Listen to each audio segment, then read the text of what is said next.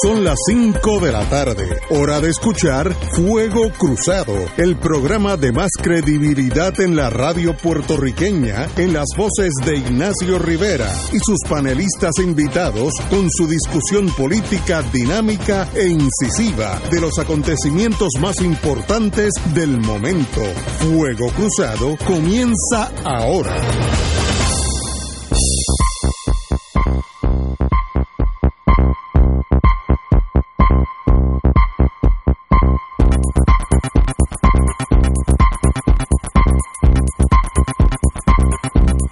Y amigas, oye, hoy es un día bonito, el sol brillante, rubio, así es que mi hija que está en New Hampshire dice, ya por las noches se está poniendo frío y están empezando nada más los muchachos, así es que eh, qué bueno que estamos aquí en Puerto Rico. Hoy tenemos el privilegio de tener a los amigos, como siempre, Eduardo Lalo en la esquina de la izquierda en este momento. Bueno, eso no sé. Sí. Muy, muy, muy buenas tardes. Alejandro Torres y Rivera. A su izquierda física. y a mi derecha. y eh, eh, por la vía telefónica, ya que está en el mundo académico, el compañero Muriente. Muy buenas tardes, Julio. Buenas tardes, buenas tardes Ignacio, Eduardo y Alejandro. Bueno, eh, decidimos, tal vez por voto casi unánime, para no incriminar a nadie, que debemos empezar con un análisis que parece un chiste, pero no es un chiste, del, licenciado eh, Tatito Hernández, que indicó para eh, indicó para, para sorpresa de todos nosotros que los problemas de Tata Charbonnier y todos estos arrestos que, que han pasado y vienen, vamos a ponerlo así, porque un, gran jurado sigue caminando, se debe básicamente, y esto es hasta difícil explicarlo, al hecho de que a todos los legisladores le cortaron la, los beneficios de las dietas, el carro, etcétera, etcétera, y los ha puesto contra la pared y entonces pues eso genera estos problemas. Eh, ah, espérate, espérate, espérate, perdón. Eh, hoy es un, eh, Julio, espera un segundito, porque tenemos al doctor Cabanillas en la, Ah, se bien. me olvidó, como hoy es martes, yo estoy fuera de ciclo, pero sí es importante porque he oído, como hubiera dicho mi mamá, el diablo está suelto. Así que quíteme el miedo si puede, doctor Cabanilla. Bueno, yo estaba lo más interesado en, en lo que estaban hablando ustedes. No, ya mismo vamos para Estaba allá. diciendo Tatito Hernández acerca de, de que las dietas son las culpables de que estén robando los chavos. Exacto. Pero nada, Pero vamos va- a cambiar. va- vamos a seguir de- eso, vamos a hablar de, de la pandemia, sí, vamos a hablar de la que pandemia. estoy asustado. Bueno, eh, están pasando cosas este, un poquito paradójicas. No, no hay duda que el, que el- el número de casos pues ha seguido ascendiendo. Sin embargo, cuando uno mira una gráfica que yo preparé del número de pacientes hospitalizados del 4 de julio eh, para acá, pues estaba subiendo el número de pacientes hospitalizados por el diagnóstico de COVID eh, de forma bastante impresionante. Sin embargo, cuando llegamos a principios de agosto, eh, empezó a aplanarse, eh, llegó al pico el 3 de agosto, cuando tuvimos más de 500 pacientes hospitalizados con el diagnóstico de COVID, comparado con el 4 de julio, cuando teníamos 100 nada más. Pero ¿qué pasa? Que a partir del 3 de agosto, la, la gráfica empieza a disminuir el número de pacientes hospitalizados y ha ido eh, en eh, fase descendente. Ahora mismo tenemos 392 pacientes hospitalizados eh, con el diagnóstico de, COVID. ¿Cómo es posible que el, el número de pacientes diagnosticados esté subiendo a la misma vez que el número de pacientes hospitalizados está disminuyendo? Pues se me hace difícil explicarlo, a menos que sea lo que hemos dicho anteriormente, que a lo mejor los pacientes que se están diagnosticando ahora no están tan enfermos porque son pacientes más jóvenes. Sabemos que ahora el grupo grande de pacientes que están cayendo enfermos con esto, pues son los pacientes jóvenes entre 20, 20 a 30 años y eso pues no tiende a complicarse tanto. Pero lo curioso es que también hay otra cosa que no, no entiendo bien, es que estos pacientes se supone que se pongan en unas unidades eh, especiales, no unos cuartos especiales que son los cuartos de presión negativa. Y esos cuartos de presión negativa, pues la, la ocupación de esos cuartos pues había había estado subiendo eh, y ahora pues este, llegó al máximo eh, en el día de hoy que es 67% de, de, de ocupación de los cuartos de presión negativa. Quiere decir que todavía quedan 33% de, de cuartos libres de presión negativa. Pero entonces lo que no entiendo es que cuando uno mira el número de pacientes hospitalizados, que fue 392, como dije ahorita, eh, solamente hay 294 de ellos en cuarto de presión negativa, o sea tenemos casi 100 pacientes que están hospitalizados, pero que no están en, en una unidad de presión negativa, lo cual quiere decir que esos pacientes eh, están en cuartos regulares, que no es el sitio ideal donde tener esos pacientes, porque pueden estar contaminando eh, a, otros, a otros pacientes. Así que eso me, me llamó mucho la atención. Eh, no, no, no entiendo eh, cómo es que la ocupación puede de, de cuarto de presión negativa eh, puede ser 67%, o sea que tienes 33%, 33 de cuartos libres, sin embargo tiene 100 pacientes que están que no, que no están en unidades de, de presión negativa. Eso como que no hace, no hace mucho sentido. Eh, pero, pero no hay duda que, que, el número de, contagios pues sigue, sigue en aumento. No se está viendo eh, una tendencia a que la curva se empiece a aplanar, eh, a pesar de, todas las medidas que se hayan tomado. Pero al parecer todavía el impacto en, en, en los hospitales, pues, a pesar de que sí que están más, hay más eh, más este eh, ocupación de cuartos eh, de presión negativa, eh, que ya ha llegado al 67%, el porciento de ocupación de camas generales es solamente un 55%, o sea que no los, los, los cuartos de hospitales todavía todavía quedan bastante libres, así que no, no estamos llegando todavía a un momento de, de crisis. Y, y, el número de contagios, si uno oye algunos eh, personas que van a la radio, que esto ha brincado 600 en la última semana. Eh, ¿Dónde estamos? Porque uno empieza a asustarse, ¿no?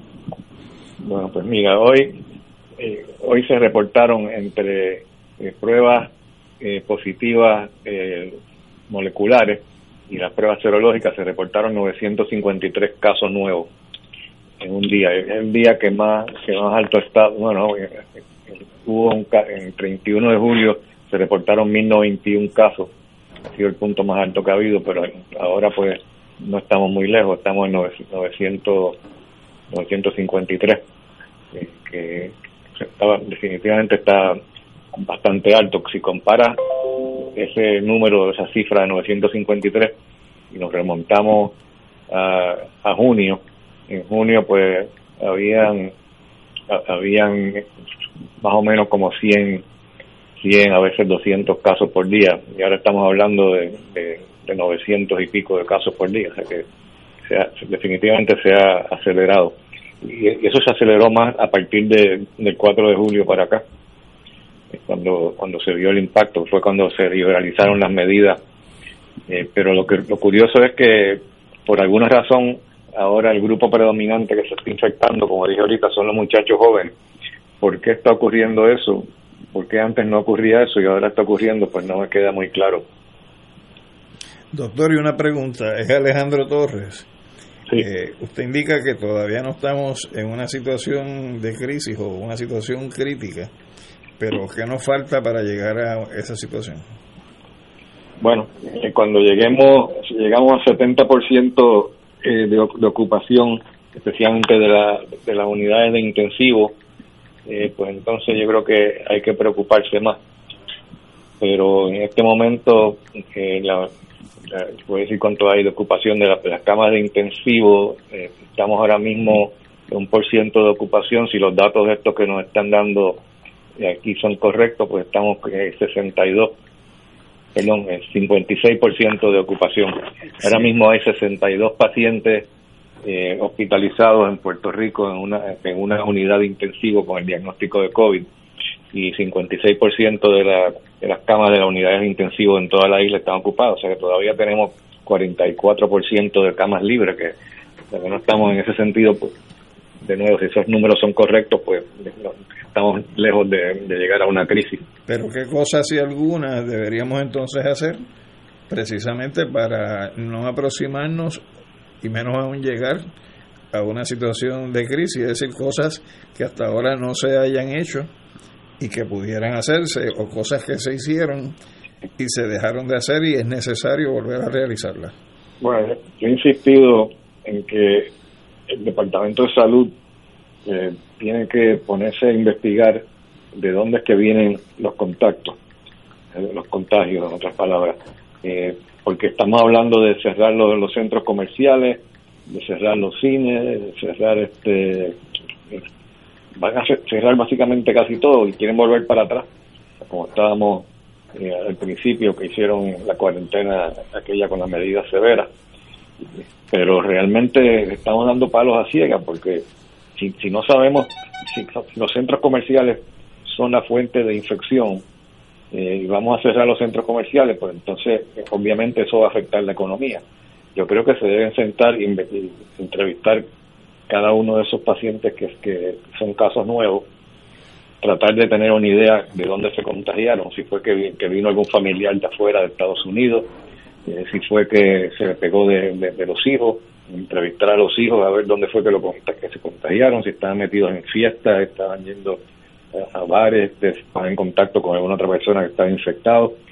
E, eso pues le va a dar una idea a uno de qué es lo que tiene que hacer, pero en este momento hacer medidas así draconianas así sin, sin ningún sentido, pues no, no me parece que, es buena idea. Pero obviamente en este momento no tenemos mucho tiempo para, para ponernos a investigar eso. Yo creo que, se puede hacer, todavía, todavía hay tiempo, pero yo creo que tenemos que tener mucho cuidado porque como dije el otro día, o, te mueres de hambre o te mueres de COVID. ¿Cómo podemos hacer para caminar esa línea fina entre esas entre esas dos posibilidades, ¿no? Porque obviamente la economía no creo que aguante por mucho más tiempo eh, cerrar de nuevo. Lalo. Hola Fernando. Hola Eduardo. Mira, em, acabamos de pasar por dos fines de semana de, de primarias, ¿no? Eh, que tomaron en vez de una semana dos, en donde hubo una gran irresponsabilidad en las caravanas y en las concentraciones, incluso en la votación en las escuelas, ¿no?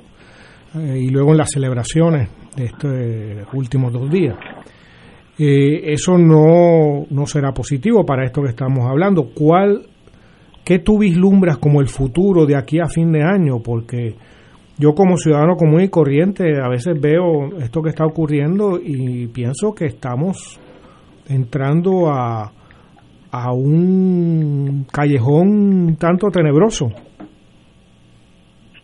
Sí, este, tenemos que tener las metas claras en cuanto a qué es lo que pretendemos, ¿no? Eh, obviamente lo ideal sería eliminar el virus, pero con, con, este, cuarentenas y medidas de este tipo no, no vamos a eliminar el virus. Lo, el mejor ejemplo es el de Nueva Zelanda. En Nueva Zelanda eh, tuvieron los mejores resultados de todo el mundo en cuanto al número de contactos no, el número de casos nuevos. Llegó un momento en que pasaron varias semanas en que no se reportaba ni un caso nuevo, pero ahora hay un brote de nuevo de 13 casos. el, virus no se va a ir a menos que, que, tengamos lo que llamamos la inmunidad de rebaño. Eso lo vamos a conseguir con una vacuna o contagiándonos la mayoría de nosotros, que ojalá que, espero que no sea así, porque eso va a causar bastante, bastante muertos, ¿no? Pero la esperanza que yo tengo, aparte de, aparte de poder este, tener la vacuna, y quizás eh, antes de, final de año, eh, por poder mantener esto a un nivel en que no se abarroten los hospitales. Yo creo que esa es la, preocupación principal, que llegue el momento en que no tengamos sitio donde poner a estas personas. Pero tú estarías por otro lado, tú estarías por otro lado yo estoy muy, estoy muy optimista en cuanto a los resultados que estamos teniendo eh, con el protocolo que estamos usando para tratar este COVID-19. Eh, yo creo que estamos aprendiendo a, identificar cuáles son los pacientes que necesitan tratarse y cuáles se pueden quedar tranquilos sin ningún tratamiento. Y lo estamos, lo estamos logrando eh, utilizando los, marcadores de inflamación en la sangre. Hasta ahora, pues hemos tenido 100% de éxito en los primeros 48 pacientes, en el sentido de que no se nos ha muerto ni uno solo y, y hemos logrado eh, observar sin tratamiento a la mayoría de esos pacientes porque hemos identificado que no tienen marcadores elevados de inflamación y eso no, no, no se complican ni necesitan tratamiento. Los que tratamos, eh, se suponía que por lo menos unos 10 se proyectaba que se iban a ir en fallos respiratorios, hasta ahora no se nos ha ido ni uno en fallos respiratorios de, de, todos los pacientes que hemos tratado. yo creo que eh, si, si, esto sigue así, si, el, si la tendencia de este protocolo sigue así con varios pacientes más, entonces creo que los médicos debieran empezar a utilizar este este tipo de, de, métodos para manejar los pacientes. Y yo creo que realmente ya no, no debiéramos tenerle tanto miedo al COVID en cuanto a que te infecta te vas a morir, porque yo creo que lo importante es que si te infecta, que se identifique antes de que te ponga demasiado mal, o sea que no, no esperes dos semanas para entonces presentarte en una sala de emergencia en un fallo respiratorio severo, sino reportarte antes en los primeros 7 a 10 días del primer síntoma. En, eso, en, ese caso, pues puedes estar casi seguro que no te vas a meter en problemas si, si, se maneja de, forma adecuada, no, no de la forma que se hace tradicionalmente, sino dando cortisona a los pacientes que la necesitan. No todo el mundo, porque no todo el mundo necesita cortisona. De hecho, algunos pacientes eh, que se trataron en el estudio británico con decadrón, que es un tipo de cortisona, eh, se murieron debido a la cortisona se les dio a los pacientes que no la necesitaban y por eso es que el estudio de nosotros es tan importante porque no, no se la damos a todo el mundo, se la damos solamente a los que la necesitan, que tienen marcadores, marcadores elevados de inflamación. Alejandro, perdón, y, estos hallazgos que, han, que están haciendo ustedes en el auxilio mutuo, ¿se han transmitido a otros hospitales de Puerto Rico o, solo queda como una isla del auxilio mutuo?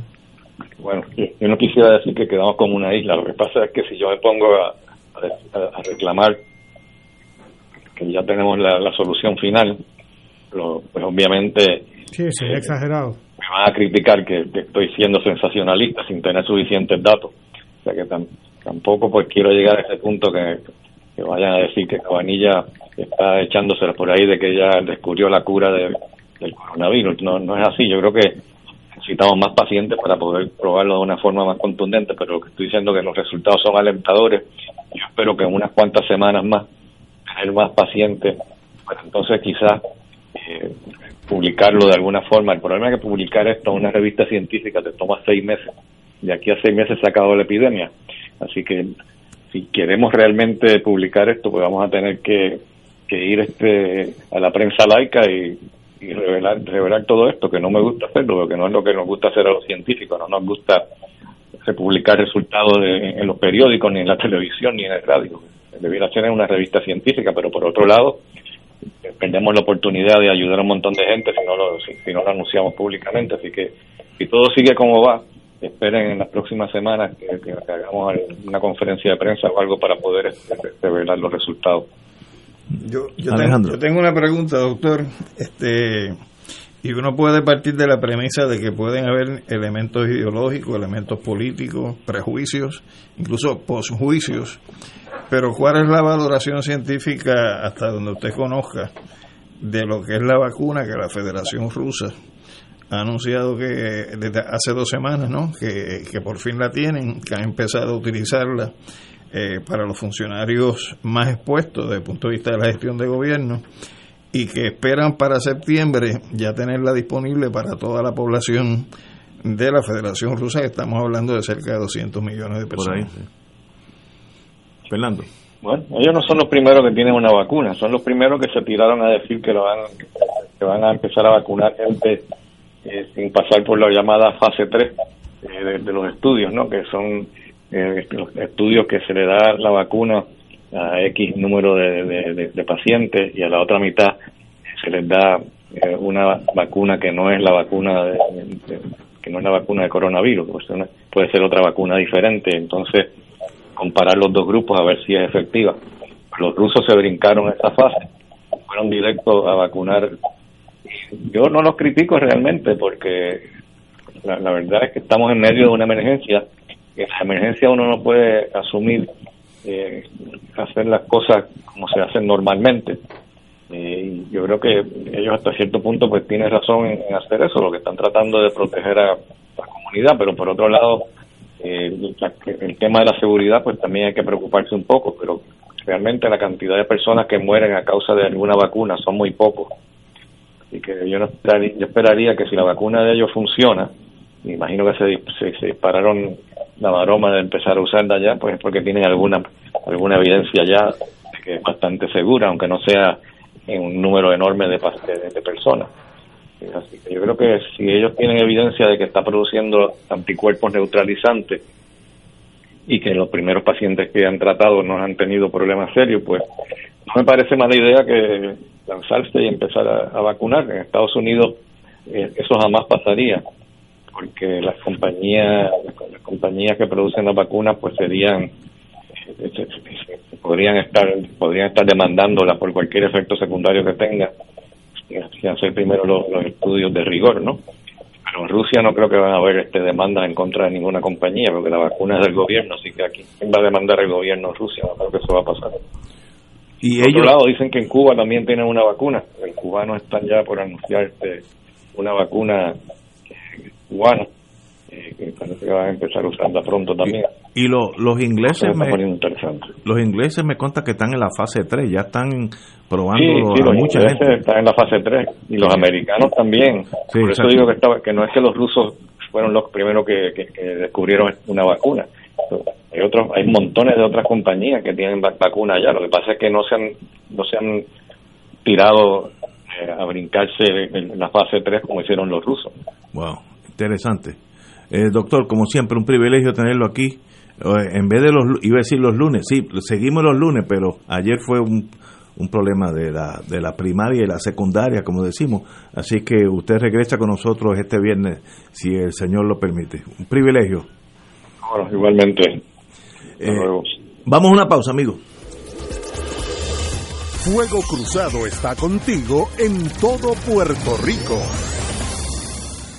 Farmacia San Rafael, la primera farmacia de comunidad especializada desde el 1952, atendida por su segunda y tercera generación. Servicios de lunes a viernes de 8 de la mañana a 6 de la tarde, los sábados hasta las 3 de la tarde, aceptando los planes de Vital y la mayoría de los planes. Envíanos tu receta a farmacia@fsanrafael.com. Fax 721 4165 o llámanos al 724-3333. En Internet, Farmacia San Rafael. Diariamente enfrentamos decisiones. Algunas son simples, otras mm, tal vez no lo son. Sabemos que el tema no es fácil, pero decidir por un plan de prearreglo funeral de memoria sí lo es. No le temas al tema de la muerte. Decide por el plan de prearreglo funeral que se ajusta a tus necesidades. Llama ahora a Memoriam al 787-919-0099. Memoriam, porque el recuerdo permanece. Un producto de servicios funerarios católicos. De todo un poco, con Manolo Almeida, el más ameno en tus mañanas por Radio Paz 810 AM, de martes a viernes a las 9 de la mañana. Notas positivas, salud, ambiente, negocios y entretenimiento. Manolo Almeida junto al polifacético Raúl Carbonell, doctora Bárbara Bustillo y la periodista Frances Raya. De todo un poco, martes a viernes por Radio Paz.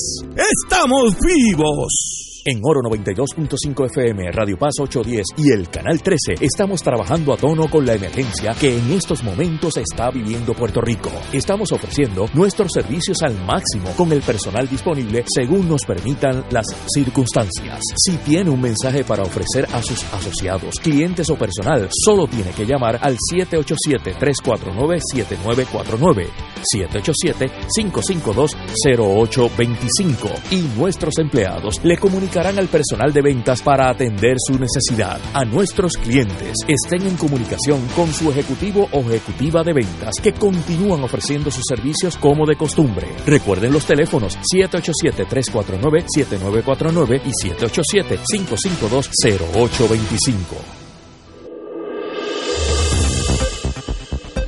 Y ahora continúa Fuego Cruzado.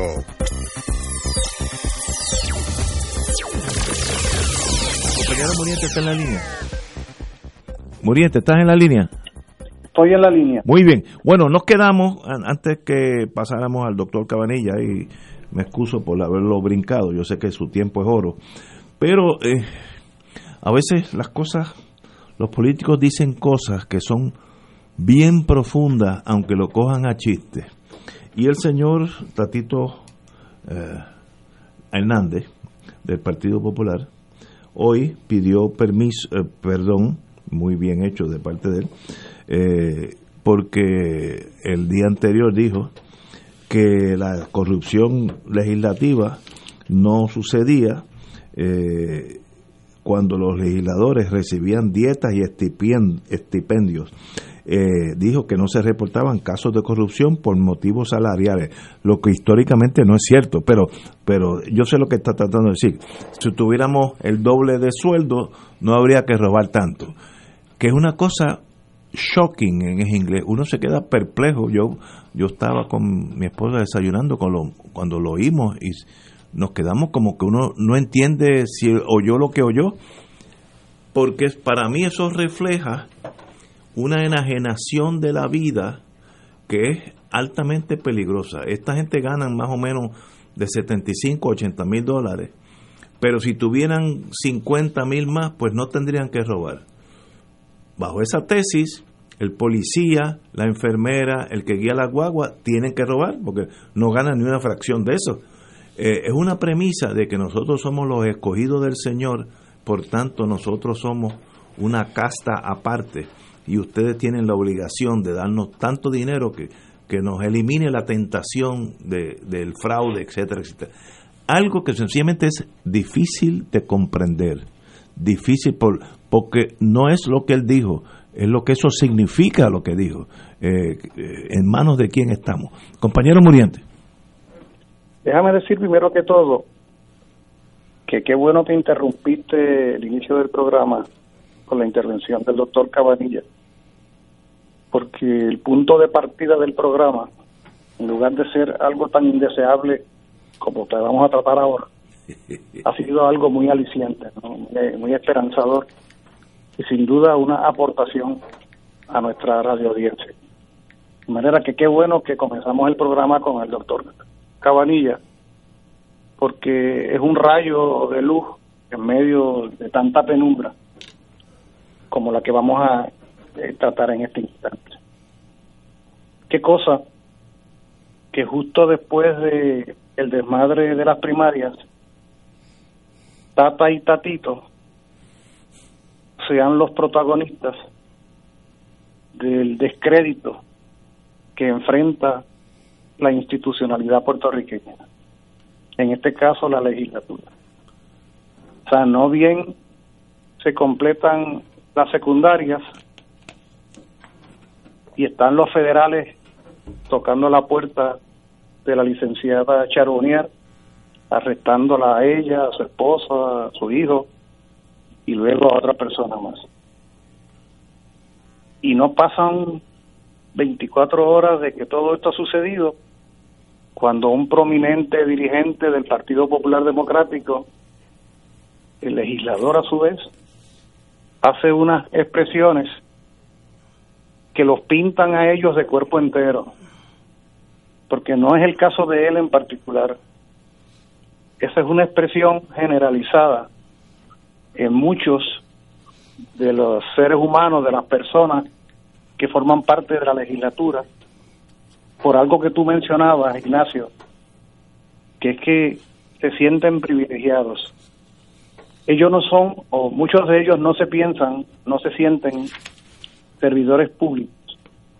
Ellos lo que aspiran cuando van a una campaña electoral no es a servir al país, es a conseguir un empleo muy lucrativo que va a ser todavía más lucrativo si quedan en mayoría porque además del salario básico que es bueno, cerca de 80 mil dólares, eso se trepa a más de 100 mil dólares cuando tú presides comisiones, más todos los privilegios que tú vas a tener por ser eso que por ahí llaman figura pública, ya sea en el área o la jurisdicción que tú representas o en el país entero, la presencia mediática, más todas las conexiones que vas a ir acumulando para cuando ya no seas legislador y luego vas a ser asesor y luego vas a ser orientador de campaña, como el caso emblemático de Mundo, por ejemplo. De manera que ellos no ven esa gestión como una responsabilidad de servicio al país. Y por eso se le chispotea a Tatito Hernández esa expresión tan embarazosa, tan vergonzosa, porque se sienten privilegiados.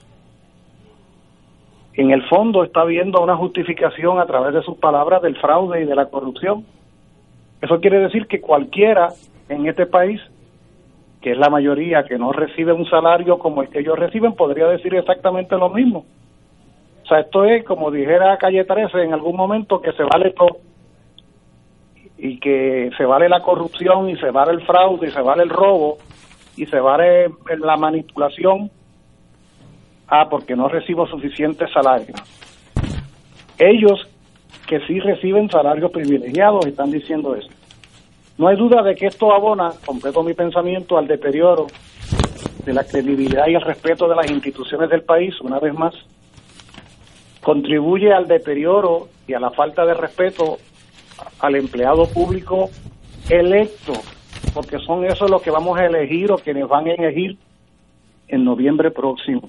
De manera que es una situación indeseable por donde quiera que uno lo agarre y que no venga ahora a excusarse porque eso que dijo le salió del corazón y del bolsillo.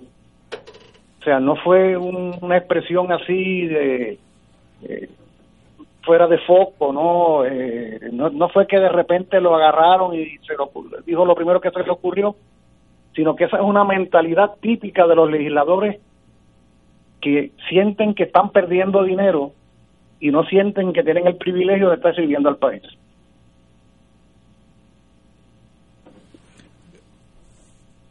¿Estás en el aire, Muriete? Sí. Ok, muy bien, muy bien. Eh, perdona. Eh, compañero, yo escuché la entrevista que se le hizo en una emisora colega eh, a Tatito Hernández, donde participaron dos periodistas con él en esa en esa discusión. Y Penchi, no, Penchi y e Ismael Torres. Ismael Torres, perdón. Y entonces eh, me sorprendió porque en un momento dado la discusión entre Tatito e Ismael eh, se llegó al plano de cuánto gana un legislador y se mencionaba que eran 2.700 dólares quincenales, lo cual implicaría que son 4.000... Eh, 5.400 al, al mes y 5.400 al mes estamos hablando de mucho más de 60.000 dólares. Entonces, cuando tú le añades lo que devenga eh, un legislador eh, por presidir una comisión, eh, y hay algunos que presiden más de una comisión, ciertamente hay salarios que pueden estar devengando que exceden los 100 mil dólares. Y en el caso particular de la licenciada Charbonel tenía la comisión de los jurídicos de la Cámara y, ética. y la comisión de ética. Es decir, que en ese sentido de lo que estamos hablando es de un ingreso casi igual al que se alega en el indictment que se tumbó de fondos públicos federales que es 100 mil dólares. Y ellos reciben un estipendio por el carro también. No creo que eso se le quitó. se, quitó, se, quitó, se quitó. y precisamente ese era el debate que tenía Tatito, que cuando ellos tenían eh, pago eh, del estipendio por eh, millaje o por el vehículo y tenían además dietas, pues entonces estaban mejor compensados y que eso es lo que impulsa que entonces eh, promueva la corrupción, el pillaje, eh, el saqueo de fondos públicos pero mira y, el tumbe. Entonces yo decía, pero esto es un absurdo. Entonces, mientras se da ese tipo de debate, Penchi hace una intervención que me pareció corta, pero puntual. Y le digo, pero ¿de qué ustedes están hablando? Lo que estamos discutiendo aquí no es si deben darle de nuevo la dieta y el millaje lo que estamos hablando aquí es cuál es el derecho que tiene el que tenga X cantidad de ingresos u otra cantidad de ingresos para jobar fondos públicos. O sea, el problema no es no es cómo te compensan. El problema es la corrupción, el, el, elemento de la descomposición moral en el servidor público que consciente, porque tampoco es una cuestión de ingenuidad, consciente de lo que está haciendo, eh, se puede aproximar incurrir en ese tipo de conducta. Y ciertamente, si bien hasta ahora lo que hay es una, un indictment, una imputación, y ella tiene una presunción de inocencia, me parece que lo que refleja ese indictment es lo suficientemente severo como para uno cuestionarse cuáles sean las posibilidades de ella si ella asume eh, desde el punto de vista del derecho que tiene a hacer la alegación de no culpable eh, de defenderse. Y es importante que el ciudadano que nos escucha sepa que desde el punto de vista del proceso jurídico, proceso legal, el procesamiento criminal, la alegación del imputado es culpable o no culpable. No es culpable o inocente. Inocente es el que no hace las cosas. No culpable es que no se las prueban. Y en ese sentido puede ser que salga una persona no culpable y en efecto haya sido la persona que incurrió en la falta que se le impute. Entonces, en ese sentido, el nivel del debate nuestro, o el nivel del debate que promueve Tatito, porque yo le escuché diciendo, y yo quiero que sí, que esto se debate y se discuta. Es decir, que estaba convencido de lo que estaba planteando él, era algo correcto, pues que el problema ahora es cómo se compensa mejor un legislador o cómo se revierte a la época de la dieta y el millaje más el sueldo, cuando de lo que deberíamos estar hablando es que la función de un legislador es una función social y que hay muchas jurisdicciones donde no devengan cero, o sea, devengan cero ingresos, porque se tiene como un servicio al país o un servicio a la jurisdicción correspondiente. Y a lo mejor el debate que hay que discutir aquí es que no haya ese nivel de compensación y el que no quiera asumir esa realidad, mira que no se postule porque de lo contrario lo que estamos viendo es que la gente se postula para hacer carrerismo político.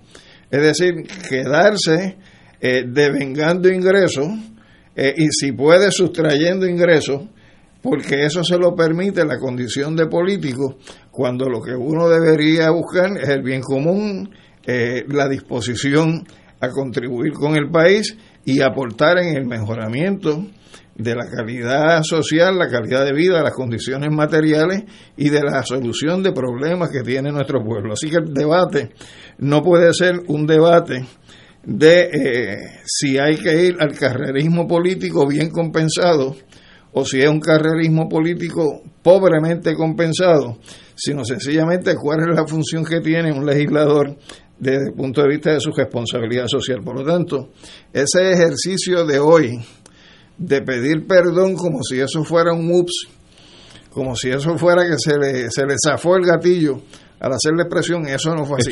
la, la entrevista no refleja eso, sino que la entrevista lo que refleja es la intención de justificar el por qué se roba en Puerto Rico por parte de algunos funcionarios. Difícil de comprender.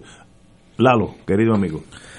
Bueno, yo voy a hacerle el favor a Tatito Hernández de, de debatir públicamente eh, su predicamento, ¿no? Desde su situación económica, como él aparentemente quería, según tú nos reportas, Alejandro. Y aquí tengo unos datos para poner eso en, contexto. El salario anual promedio en Puerto Rico es 27.532 dólares. O sea, el salario anual promedio desde los que ganan millones a los que ganan el salario mínimo. El ingreso familiar promedio es, muy, es inferior es 23.793 dólares, casi 4.000 dólares menos. ¿no? 23.000 dólares eh, como en un año, en 12 meses, el salario familiar promedio. Y eso es tomando en cuenta por lo menos cuatro miembros en la familia. O sea que si dividimos esos 23 mil dólares entre cuatro, y sabemos que muchas veces son más de cuatro, el ingreso anual por miembro de la familia es como de 7 mil dólares. 6 mil, 7 mil, no, no llega a 6 mil dólares. Mientras tanto, el ingreso promedio de un legislador, sin las comisiones y sin presidir comisiones y sin las otras cosas que tú mencionabas, Alejandro, es 73.775 dólares. En otras palabras, es aproximadamente tres veces, si se toma como el salario básico, sí tres veces el de una familia, más de tres veces el de una familia. Y si, si tuviera esas comisiones y está cerca de los 100 mil dólares que tú mencionabas, eh, estamos hablando de cuatro veces. Bueno, las palabras de Tatito Hernández en estas declaraciones eh, que hizo a la prensa son de un simplismo eh, rayano en la... Simplismo simplón. Sí, un, un simplismo rayano en la deficiencia de capacidad cerebral, o sea, de capacidad intelectual, porque es tirarse un tiro a cada uno de los dos pies, ¿no? Y expresa una cultura que está intronizada en el bipartidismo, Eso es lo importante. que es de esta cultura del privilegio y la impunidad. Este, para que alguien diga eso públicamente en una estación de radio, no es que lo forzaron en una esquina, no es que estaba borracho en una fiesta, es que estaba yendo, o sea, él estaba consciente, habrá ido en un carro consciente hasta la estación de radio a ser entrevistado y se le ocurrió decir esto en el contexto en el que estamos en este país, ¿no? De necesidad y de pobreza y de incluso con la pandemia, con la gente perdiendo sus trabajos y no recibiendo salarios, etcétera. Y en ese sentido me parece que esta tanto el caso de Tata Charbonnier como de Tatito, el Tate y Tatito que tan genialmente nos, nos dice Julio, ¿no? Eh, luego de las primarias, es, me parece un síntoma de un bipartidismo metastásico ya. O sea, de un cáncer que está regado por todas partes. ¿no? Y que eh, cubre la sociedad completa de Puerto Rico, todas las instancias. ¿no? Es decir, lo que implica ese comentario que hace Tatito Hernández es que no existe un cuerpo, un corpus político más allá del bipartidismo. Es decir, que todos son cómplices. O sea, es, un más imaginario político que tiene no solo Tatito Hernández, sino muchas figuras en el PNP y en el PPD de pensar que lo único que existe en Puerto Rico son ellos. Y por eso están en la negación tremenda de estas primarias, ¿no? De que votaron cientos de miles de personas menos en esas primarias, ¿no? Y, y, y, que cada, con cada elección hay menos votando y menos por ciento.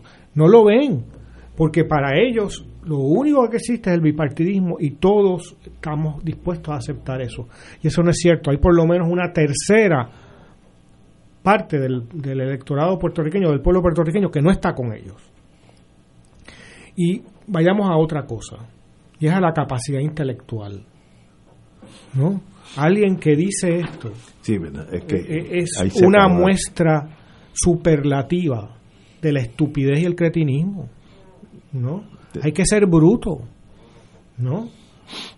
A decirlo claramente. ¿No? Y finalmente, y esto es otra parte de la cretindad que tiene esto, y es que yo pedí perdón Sí. al día siguiente. Se acordarán ustedes hace un año, cuando llegó Rosselló, yo escribí una columna para esa época, cuando llega y, y de pronto dice, yo pedí perdón, sí, ya yo pedí perdón, no me vengan con esta cosa de nuevo. Bojé cinta. Sí, ya yo, ya yo lo dije. Eso es una actitud infantil, es una visión infantil del perdón, no una visión adulta. Y quiero acabar con algo que rebasa la cultura trucutú eh, política puertorriqueña. Pero cuando, cuando eh, Nelson Mandela gana las elecciones en Sudáfrica, comienza un periodo que fueron, si no me equivoco, fueron unos comités de la verdad, ¿no? creo que se llamaban así, que estaba el, el arzobispo Desmond Tutu y, y otras figuras. Y uno de los que fue asistió a esos comités fue un filósofo francés llamado Jacques Derrida. Y quizás una de las mejores definiciones de lo que es el perdón es la que yo le eh, ha dado Dios Derrida en el contexto muy duro de esas vistas, ¿no? Porque el, principio de esas vistas es que el policía que había torturado, que el policía que había asesinado, dijera la verdad. ¿Quién le mandó a, a- a disparar? ¿Quién hizo esto? ¿Por qué lo hizo? Etcétera. Y a cambio de eso estaba el perdón. La verdad compraba el perdón. Y Derrida decía que solo es perdonable lo imperdonable. Y es imperdonable lo que dijo Tatito Hernández. Lo que hizo Tata Charbonnier ni se diga. Y no basta con decir perdón. Lo menos que tendría que hacer Tatito Hernández es presentar su sueldo, presentar su sueldo a, a una causa pública, a una causa eh, cívica, ¿no? O algo así. Y lo menos que tendría que hacer Tata Charbonnier es decir la verdad de todos los otros que están implicados en ese abuso de, de fondos y de confianza del pueblo puertorriqueño. Es decir, eh, salirse tanto uno como otro de esa cultura del privilegio y la impunidad de ese bipartidismo metastásico. Lo que deberían hacer los dos es acusar a sus partidos, porque todos lo están haciendo ahí, no todos, pero muchos están haciendo lo mismo ahí. Solo así serían perdonables. Tatito dijo hoy, cito, es de valientes reconocer y rectificar. Yo creo que las expresiones se fueron de proporción, pero la realidad es que si alguna persona se ha sentido ofendida, mis excusas, mis disculpas. Palabras eso, de eso es un autobombo. Porque decir es de valiente, es que se está o sea, se está haciendo un estatus en vida él. Y yo le añadiría que es de estúpidos pensar que los demás somos estúpidos. Oye, hay, hay algo que menciona Eduardo. Es de valiente. Hay algo que menciona Eduardo sobre lo cual yo quisiera subrayar. Y es el tema de la impunidad. Es que aquí hay, es que la impunidad en Puerto Rico parece, parece que tiene impunidad, la propia impunidad. Eso suena redundante, pero a última hora, Tatito Hernández dijo lo que dijo primero y luego vino con la disculpa esa, a partir de la idea de que es impune. O sea, la impunidad prevalece, se convierte el asunto en un tema de debate de varios días como eso que en inglés llamaban el hit parade, forma parte del hit parade dos o tres días y luego se archiva en algún sitio y la memoria histórica, la memoria social, la memoria sensible del pueblo, tiene una tendencia a olvidar. O simplemente dice, esta gente no tiene salvación y mira para el otro lado. Ahí es que está el gran problema, porque el que asume una actitud de impunidad, la va a asumir hasta el día que alguien lo detenga, hasta el día en que aparezca una fuerza mayor que el control bipartidista al que hace referencia Eduardo, que tienen ellos en la legislatura. O sea, el día que esa fuerza aparezca, que fue lo que sucedió en el verano pasado contra las insolencias de Ricardo Rosselló y su grupo, tiene que aparecer esa fuerza social porque no basta como que nos indignemos, nos molestemos o digamos aquí unas cosas responsablemente, porque va a prevalecer la impunidad. Pasado mañana, la semana que viene, alguno otro de esos va a decir otra barbaridad. Y luego al día siguiente, quizá con una Biblia debajo del brazo, se va a disculpar. Es la historia de siempre. Es la historia de la impunidad. Yo, yo lo que veo es que la sociedad un día de esto estamos tan agotados de esta clase gobernante de los dos partidos, agotados es la palabra.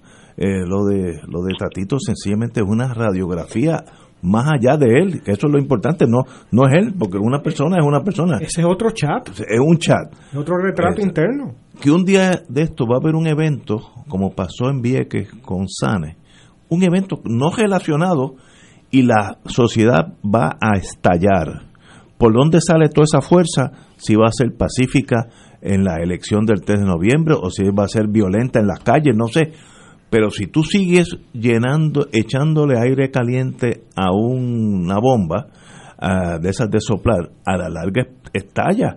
Y nosotros llevamos una generación y media de políticos cuestionables Sencillamente, un día de esto se, se colma la copa. Pero es la siguiente pregunta. O sea, si, si el ganador de la primaria en el Partido Popular le dice al país que va a presentar un nuevo tipo de gobierno o un nuevo tipo de gobernanza. pues bienvenido. No, ¿dónde está su posición con relación hoy a lo que dijo Tatito? Bueno, buen punto. o sea, se, se, supone que lo menos que podía hacer es lo menos que podía hacer es decir, yo no comparto ese punto de vista, nosotros no nos sentimos representados en lo que está diciendo Tatito Hernández y hasta ahora ¿qué ha dicho?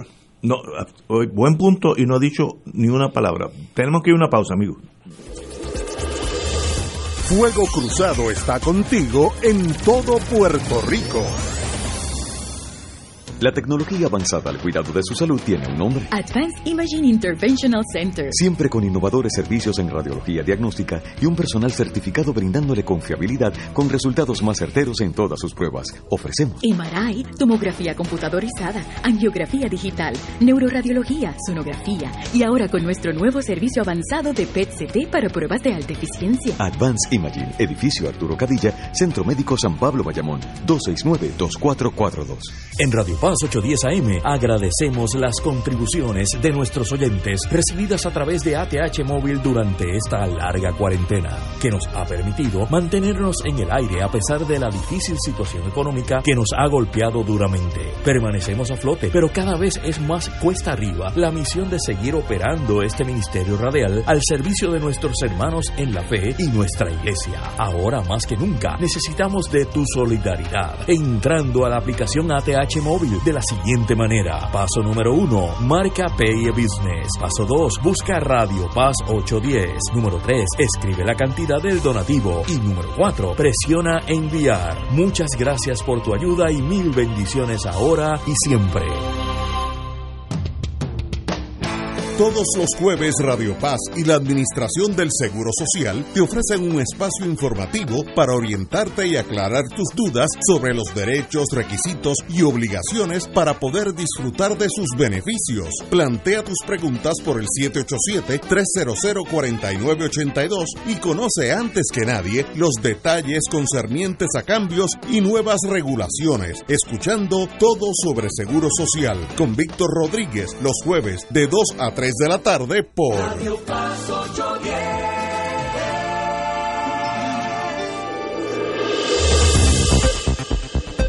Y ahora continúa Fuego Cruzado.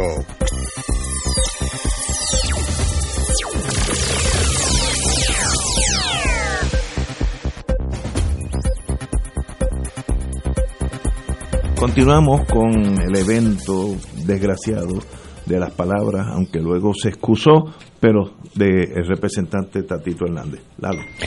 Sí, no, yo quisiera decir nada más que eh, un poco a raíz de lo que tú decías, Ignacio, y, y también Alejandro, eh, se trata de recordarlo. Y en el lenguaje político eh, hacen falta palabras precisas. Y quizás de aquí a las elecciones, cada vez que nosotros encontremos aquí en el programa a alguna persona un político que hace algo extraordinariamente ya mal, deberíamos llamarle por un término técnico. Y pues eso sería un tatito. ¿no? Entonces, eh, así mantenemos viva la, la, memoria de ese ejemplo extraordinario a, a, nuestra sociedad que ha dado Tatito Hernández. Y eh, de aquí al 3 de noviembre se lo recordamos frecuentemente a la gente. Porque hay muchos tatitos por ahí, ¿eh? hay mucha gente cometiendo tatitos, tatitos Hernández constantemente. Pero es que ¿Cuántos cuántos alcaldes por ahí se aumentan el sueldo? Oh. No, ahora en enero cuánto se lo, no, se lo ha... si la forma el gobierno anterior y, y, era otro partido, así que no estamos cruzando la, los colores. El gobierno anterior era otro partido. Eh, sí. El mismo partido. No, no, el gobierno. Y el mismo gobierno. El de, Wanda es el mismo. No, no, no, pero el, el, anterior fue, no, este García Padilla, no estoy hablando del de Fortuño, el claro. de Fortuño. Como esa gente era mucho más inteligente, la corrupción tomó una dimensión legal. Uh -huh. Por ejemplo, y estoy siendo cínico para probar mi punto, si yo, gobernador de Puerto Rico, digo, oye Alejandro, yo soy tan buen amigo tuyo, yo te voy a dar un contrato por escrito ante notario, todos los meses, tú me vas a hacer un reporte eh, por escrito, en triplicado, que me diga cuántos submarinos nucleares entraron a la bahía de San Juan. Y tú todos los meses, señor gobernador, eh, ninguno. Y a cambio de eso yo estoy 10 mil dólares al mes. Eso es lícito. Eso es totalmente lícito porque es un contrato a cambio de un servicio, yo te presto. Se, se dan los tres requisitos del concepto. Sí, así que en, el, en los tiempos de Fortuño, como había una generación de gente de abogados de contribuciones y tributarios, eran inteligentes y se llevaron decenas, cientos de millones de pesos lícitamente. Yo conozco un caso que no puedo decir porque estuvo en, la oficina hace mucho tiempo. Había una persona que tenía contratos por los últimos dos años de, de, el ante, de Roselló Padre de 93 mil dólares al mes por dos años. Tenía 5 mil aquí, 5 mil allá.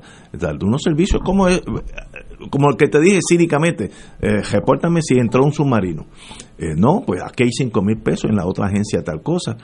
Eh, y esa persona, lo último que vi es que se, cuando, como era tan inteligente, se mudó a New Zealand, por allá está, para que el FBI no tenga que coger dos aviones para llegar a donde él, y es lícito, eh, es por contrato. Esto del caso de Charbonnier es una cosa, como diría Gallizac en paz descanse, de carterista, estos son, pero gente burda que no saben ni, ni ser delincuentes, eh, y es una cosa primitiva, primitiva. Pero también lo que está...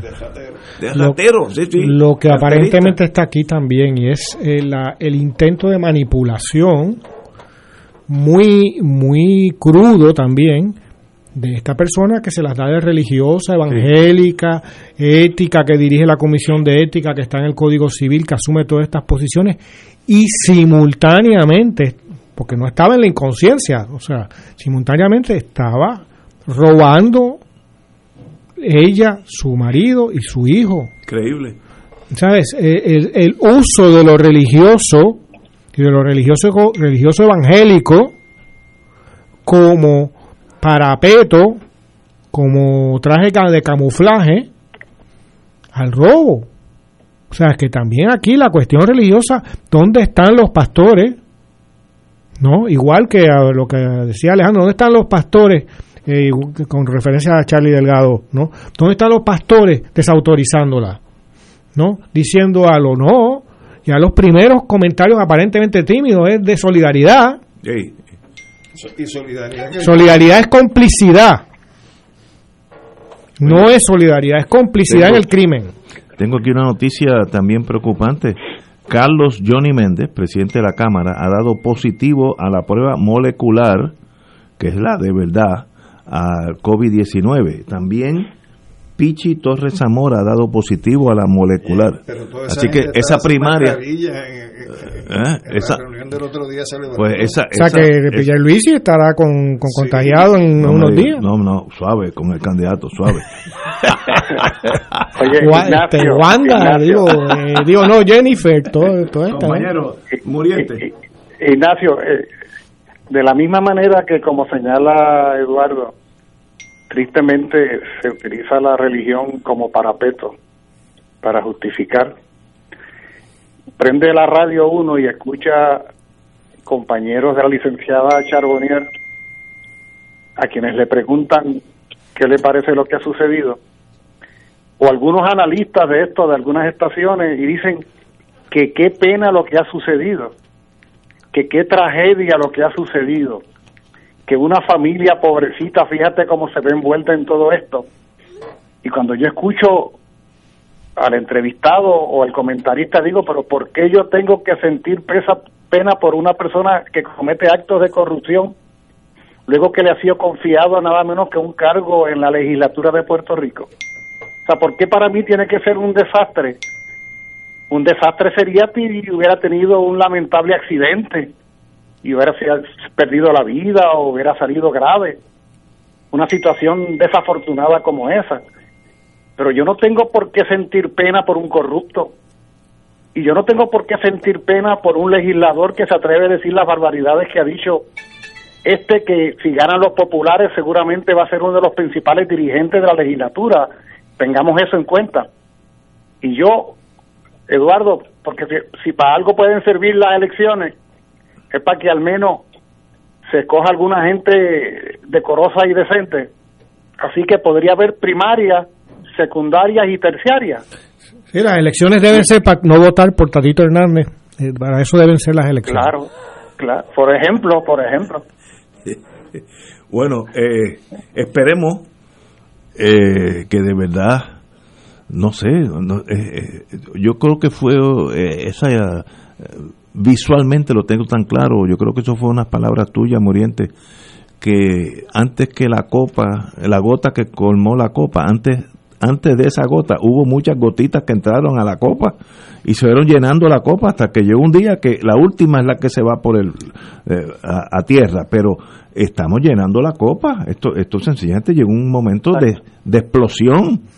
Lo que pasa es que el bipartidismo está cambiando el vaso. Está tratando de poner uno más grande. ya un cubo. Mira, yo quiero, como yo fui que hice el comentario, aquí en Metro aparecen unas expresiones de Charlie Delgado catalogando como un error las expresiones de Tatito Hernández. Eh, me parece que esto es tratar con un paño frío y quizás pasando la mano suave eh, a lo que fue la expresión del legislador. Esto es un problema de error. Error es cuando tú no tienes conciencia de las cosas que estás diciendo. Pero aquí él estaba plenamente convencido de lo que estaba señalando. Él estaba diciendo, si tuviéramos más dinero, hubiera menos pillo. Eso es lo que, que bottom line. Que, quiero traer el punto porque dije que no había habido expresión, hay una expresión, pero es una expresión que básicamente le pasa la mano en lugar de hacer una condena enérgica eh, y, y, requerirle eh, a sus huestes, ¿no? Que ese no puede ser el modelo Pero tú te has fijado que entre los políticos del bipartidismo toda crítica es como un opiáceo, tú sabes, es como un tranquilizante. ¿sabes? Nunca... Es una cortina de humo para que el que está observando como nosotros... Para curarse en salud. Desde afuera no vea lo que está ocurriendo. Sí, pero es, es, un tranquilizante, o sea, aquí eh, no hay nunca discusión no hay debate, no hay contestación del otro. Tatito Hernández no, no le contesta al, nuevo presidente del Partido Popular. ¿no? Eh, es, un, es, una, es, un, es un tranquilizante que lleva al silencio, ¿no? al sueño, a, la, a, a, un mundo onírico. ¿no? Eh, de verdad que es muy triste, no las palabras cortas de un representante, es que es casi una radiografía de un pensar en la legislatura. Ah, y eso sí que es serio. Eso sí que es más allá de Tatito. Esto es bipartidismo clásico. Vamos a una pausa, amigos. Fuego Cruzado está contigo en todo Puerto Rico. Aquí la llama se enciende cada tarde a las 5 porque escuchas Radio Paz 810 AM, WKBM San Juan y retransmite en diferido WOROFM Corozal San Juan, la Casa de Fuego Cruzado, el programa de más credibilidad en la radio puertorriqueña.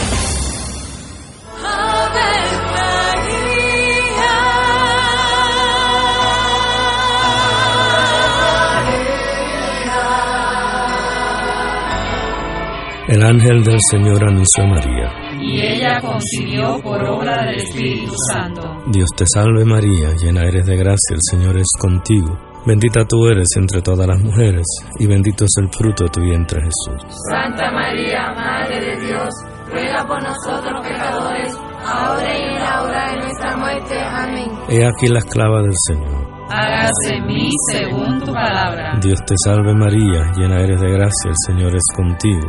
Bendita tú eres entre todas las mujeres y bendito es el fruto de tu vientre Jesús. Santa María, Madre de Dios, ruega por nosotros pecadores, ahora y en la hora de nuestra muerte. Amén. Y el Verbo se hizo carne. Y habitó entre nosotros. Dios te salve María, llena eres de gracia, el Señor es contigo. Bendita tú eres entre todas las mujeres, y bendito es el fruto de tu vientre Jesús. Santa María, Madre de Dios, ruega por nosotros Ruega por nosotros, Santa Madre de Dios. Para que seamos dignos de alcanzar las promesas de nuestro Señor Jesucristo. Oremos. Derrama, Señor, tu gracia sobre nosotros, que por el anuncio del ángel hemos conocido la encarnación de tu Hijo, para que lleguemos por su pasión y su cruz a la gloria de la resurrección, por Jesucristo nuestro Señor. Amén. Gloria al Padre, al Hijo y al Espíritu Santo. Como era un principio, ahora y siempre, por los siglos de los siglos. Amén. Ser rotario es dar de sí, con amplitud, sin anhelo de recompensa del cielo, antes de pensar en sí. Mensaje del Club Rotario de Río Piedras. Y ahora continúa Fuego Cruzado.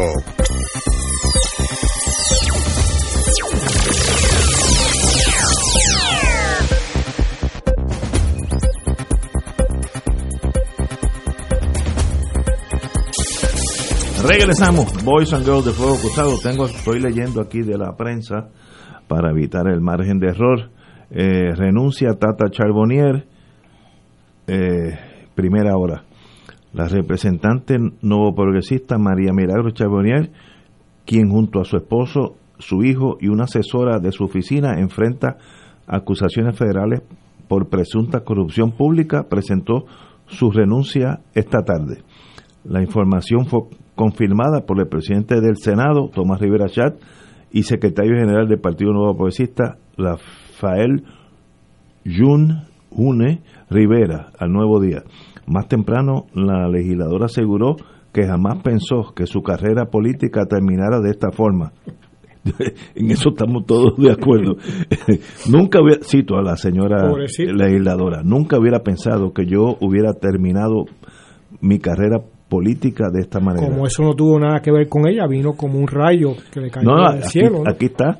Yo estoy convencida que aquí hay una intención de alguna persona, por lo que yo veo verdad, con alguna intención de causar daño y lo causó. Ya lo causó. Un chota. Sí. El problema es el Ya chota. empezó mal porque está hablando teniendo unas acusaciones arriba. Oye, tú tienes Lo que mucha tiene que hacer es callarse. razón. Absolutamente. Si, si se quiere defender adecuadamente y que deje de estar haciendo Y ella tiene, estoy seguro que ya le jalaron la oreja porque ella tiene de abogada la ex fiscal federal Sonia Torres y que mientras menos uno diga, mejor para el caso.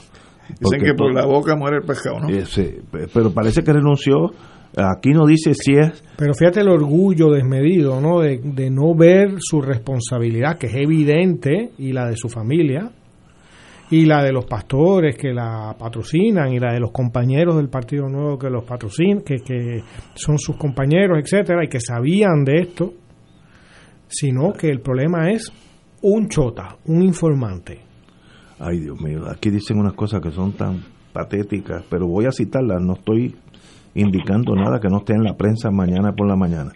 Ignacio, lo que pasa es que la soberbia es una, es una admisión, es pretender proyectar la responsabilidad en otra persona, porque la impunidad hace pensar al corrupto que él no está cometiendo ninguna falla. La única falla, ¿sabe cuál fue? Que la cogieron. bueno, Sí, falla y su eh, mamá. por eso es que ella, por eso ella reacciona así y está molesta de que la hayan agarrado en pifia y de que alguien la haya choteado.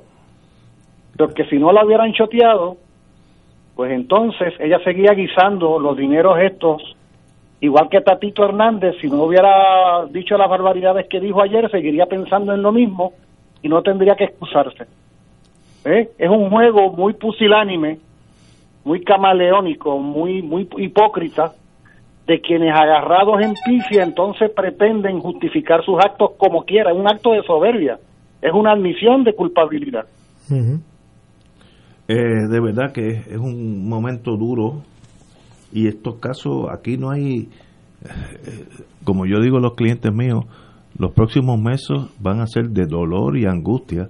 No hay, estos casos no son fáciles, eh, son casos muy serios donde el, el FBI como tiene la potencialidad de interceptar llamadas telefónicas, como me dijo un juez federal todavía, todavía activo, por buen abogado que tú seas, es imposible contrainterrogar una grabación. Y tiene una lógica aplastante. Si un jurado está oyendo en un video o un tape la voz mía diciendo que yo estoy aquí en Fuego Cruzado eh, con dos compañeros, eh, algún abogado me puede hacer valer que el jurado no crea eso. Si, si es la voz mía, y el FBI tiene esa ventaja. Yo estoy seguro que en este caso ya saldrá, ahora hay un proceso de descubrimiento de pruebas, van a salir Bueno, interceptaciones incluso hay destrucción de pruebas. Y no, Porque va, eh, vació el teléfono. pero, pero es que eso es, también enseña naivete. Una dice, ingenuidad. Aplastante. Eso no se puede borrar. Por ejemplo, casos donde yo he estado. Yo cojo el teléfono mío y ahora mismo lo echo a la hornilla y le pego fuego. No existe. Muy bien. Pues no existe, pero sí existe, porque el FBI va a la, a la estación esta, La compañía. en el, el caso mío, Apple, lo que sea, deme la, la lista de cinco años, que es lo que tienen que guardar, de la llamada Ignacio Rivera. Entonces, le dan un- una cuestión de esa computadora, entran todas las llamadas, quién llamó, cuántos minutos, etcétera. Y ven que se repite el número de un tal Eduardo Lalo. Y se repite y se repite. Eduardo Lalo. Ok, van a ver a Eduardo Lalo, ven acá. No tenemos nada contigo. Ahora, tú has recibido 72 llamadas de Ignacio Rivera, tú las tienes grabadas en tu teléfono. Y ahí salen. Entonces, y si llamaste a 400 personas, hay 400 personas con las llamadas. Así él me llamó porque me, me fue a invitar, el, el- el- la nieta mía se casaba y él me dijo que le ofrecía las flores. No hay muy, muy bien, no hay problema. Ahora, decir, no, pero él, él estaba... Entonces cuando ven que uno vacila o hesita, mira Lalo, esto es fácil. Tú no tienes vela en este entierro. Ahora, si- te opones a nosotros, puede ser acusado. Y a gente que no tiene nada que ver, pues mire, tenga el teléfono. Yo tuve que entregar a un cliente que entregó el teléfono. Así de rebote, no, no era él. él. Él había recibido un montón de... Y, y se lo llevaron y a los dos o tres días me lo devolvieron. Luego lo acusaron al otro señor. Pero así que eso de acción de ella borrar en su teléfono demuestra un desconocimiento técnico de lo que es estos teléfonos, que es un grillete electrónico personal que todos tenemos. Y la vida de nosotros está aquí. Y la localización. Por ejemplo, si yo cojo el avión de Iberia que sale a las cinco y media y hago una, llamada desde España mañana para el programa, el FBI sabe que esa llamada se hizo de, de, por- de, Madrid por las estaciones que lo repiten, ¿no? El mundo cambió y hay gente que está ajena a eso y destruyeron, borraron las- la, la memoria, pues no hay prueba. De verdad, esa era Tata Charbonnier, de verdad, y da hasta pena la inocencia. Eso es otro cargo importante. Sí, y obstrucción a la justicia son cinco años más. No, yo creo que ese es más. Eh, bueno, yo, yo los tengo. eh, no, el, el 20, el ese es 20. Sí, obstrucción a la justicia puede ser hasta 20. Eh, lo de conspiración es 5. Eh, y, y en la acusación de ella están las grabaciones de las conversaciones por teléfono. Por eso es que me aventuro a decir que la estaban interceptando porque están las grabaciones. Y citan, ve, fuiste a recogerlo, ponlo en la guantera de la guagua mía, el dinero. Eso está en blanco y negro. Eso es difícil contrainterrogar una interceptación telefónica, dicho de un juez de mucha reputación. Y en un caso como ese, Ignacio y, Alejandro, que ustedes son... Mira, ahí hay un, eh, te voy a decir, ahí hay un problema espantoso que tiene Tata Charbonnier y es su hijo. Si yo estuviera en esa en esa disyuntiva, yo y me acusan una de una de mis queridas hijas, yo voy a yo voy allí mañana y digo, ven acá, ven acá, vamos a hablar claro. Saca a mi hija y yo me quedo culpable de lo que tú quieras. Pero y se acabó, y se, cambio- y se negocia, y se ha negociado así la vida. Y a cambio, a lo mejor, de que ella se convierta en un informante. de- Bueno, depende de lo que, de lo, a veces no pueden ser ni informantes porque no, no conocen gran cosa, pero, pero a cambio de mi hija, yo me entrego. Porque si sigue Ahora- esa ahora- maquinaria, ahora vendrá un proceso lento de sí, negociación de negociación. entre la defensa y los Y el problema es, si uno está solo, y uno ya llegó a un momento en la vida que si tengo que pasarme los últimos cinco años, seis años, diez años de mi vida preso, pues por una cuestión de principio, lo que sea, pues me voy. Ahora, mi hija está empezando. E- Ese es el punto más frágil en la defensa de Charbonnier, es su hijo. Y de Porque otro en este lado- caso los tres irían a prisión. Sí, son, Pero, son de otro lado, asumiendo, porque vuelvo y repito, la presunción de inocencia la tiene, pero asumiendo de que ese esquema sea correcto, uno no mete a un hijo No, no, eso es en un rollo de eso esa demuestra in- naivete, esa, esa inocencia criminal. En la ¿No han leído lo- los libros de, de- de la mafia en Nueva York, en Brooklyn, en Manhattan, donde los italianos hacen una, una religión de no insertar tu familia en nada delictivo. Eso es parte de las reglas de la mafia. Y, y, y si lo hace, te recrimina. El, ellos tienen eh, como un presidium, pero eso se llama la comisión. Se reúnen los jefes y digo, "Mira, Ignacio, ¿qué tú estás haciendo? Esto, esto no, eso es entre la cosa nuestra, Lo- lo es llaman- nuestra. Lo llaman a capítulo. Sí, y después de eso, tú sabes bien, ellos tienen un forma. Te quedas te quedas sin pulgares. Pero da una pena terrible. El punto más débil de ella no es ella, es su hijo. Que yo por mi hija, miren, pues dígame lo que usted quiera que yo lo haga y se acabó y termino. Pero qué es lo que semana. estaría qué es lo que estaría confrontando en términos de pena, de Bueno, es sentencia. que depende. Son 13, Sí, 13, 13 cargos. acusaciones. Entre ellas hay de 5 años, de 10 años y de 20 años. Pero, Pero realistamente ustedes que son realistamente, este es un caso de 5 a 8 años de prisión. Eso es lo que Bueno. merecería eh, si sale culpable, ¿no? Y todas esas Eh, cosas. Aunque bajo la guía hay unos parámetros Sí, para el ella, dinero. otros para el Pero- hijo Sí, y exacto. para Los, el los hijos a veces puede tomar hasta probatoria, puede- podría salir.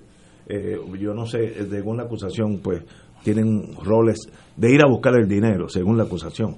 Eso pues secundario. Ahora, ella no, ella está bajo fuego. Bueno, cinco a ocho años en prisión, bueno, nadie lo quiere, o sea, Mira, a- mira, yo le explico, etapa de su vida. yo le explico a los clientes míos cuando me doy cuenta que no están entendiendo el significado de ir a presión, porque hay gente que vive en, en otra galaxia. Dicen, vamos, eh, espérame, escúchame. Si el juez mañana por la mañana te dice, mira, Chencho, como tú no ayudaste nada y saliste culpable y fuiste a juicio, te voy a, enviar tres años corridos al Caribe Hilton. Una habitación allí con aire acondicionado, piscina, puedes ir a, restaurantes, puedes hacer ejercicio, eh, la piscina puede hacer amistad con las turistas, si, si eres hombre o los turistas, pero no puedes salir del Caribe Hilton. Tres años. Eso es en el Caribe Hilton. Ahora, te voy a decir que ese no es necesariamente el Caribe Hilton. Es un espacio 8 por 10 pies en las prisiones regulares federales. 8 por 10 pies. Y pueden dormir dos. Eh, comes cuando alguien decide que coma. Eh, tienes que lavar los platos. eh, y, si al principio no puedes hablarle a nadie excepto a la persona que está en tu, en tu camerino, en tu celda, por el próximo año y luego te pasan a un, si te portas bien vas a una más suave, etcétera. Mire, yo he visto gente entrar y salir destruidos emocionalmente, destruidos otros seres humanos, gazapos de hombres. Eh, así que eso no es fácil. Y ahí pues uno le, le tiende a abrir los ojos a la gente porque mire, esto no es un juego, ¿no? Eso es sin consideraciones del ambiente, sin consideraciones de la conducta de los oficiales penales, sin la conducta de otros presos, eh, sin otras cosas que te alteran eh, tu programa de vida. Por ejemplo, cada cuatro horas de noche te van a estar tocando, tienes que pararte, te van a enfocar con una linterna para contarte, aunque estén cejados. Sí, sí, pero para molestar. Y, y entonces te cambian los sistemas de vida. O, te estoy hablando de experiencias de mía pequeña cuando lo de Vieques, de que tú vengas y vayas a almorzar y te encuentres ajo blanco con avena encima, o que te sirvan comida vieja. O sea, te empiezan desde el No, primer no, día a reglamentarte la vida Sí, y a cambiarte todo tu patrón de funcionamiento. Que si tienes que ir a visita y tú entras en el elevador, tienes que pegar tu nariz de la Sí, pared del correcto. elevador porque tú no puedes mirar al guardia que te está bajando. Sí, Ni correcto. puedes ver cuando se abra una puerta en un piso distinto. O sea, te cambian todo tu sistema de vida. Lo, lo que estás en solitaria, hay un sistema para destruir el ser humano. El ser humano tiene como una brújula en su ser, que yo sé cuando sale el sol, usualmente son las 5 o 6 de la mañana, al ratito me da un poquito de hambre, ya, entonces voy al trabajo, etcétera, me voy al viejo San Juan, almuerzo, vengo para acá. Yo, tengo como una, una ahora si me cambia, en, cuando tú estás en solitaria no tienes contacto con nada, ni reloj, ni, te- ni teléfono, nada. Entonces, te sirven el desayuno, porque tú no ves luz, la luz es la misma siempre, como que estamos aquí en esta oficina. Eh, te dan el desayuno a las 8 y tú comes el desayuno. Y a las 9 menos cuarto te dan el almuerzo. La brújula tuya esperaba que eso fuera de, aquí- de- en 5 horas. No, no, es que ya, tú no sabes si son las 12. Si la quiere la deja. Y entonces pasa un día entero, entonces te dan la cena. Y te sacan el balance.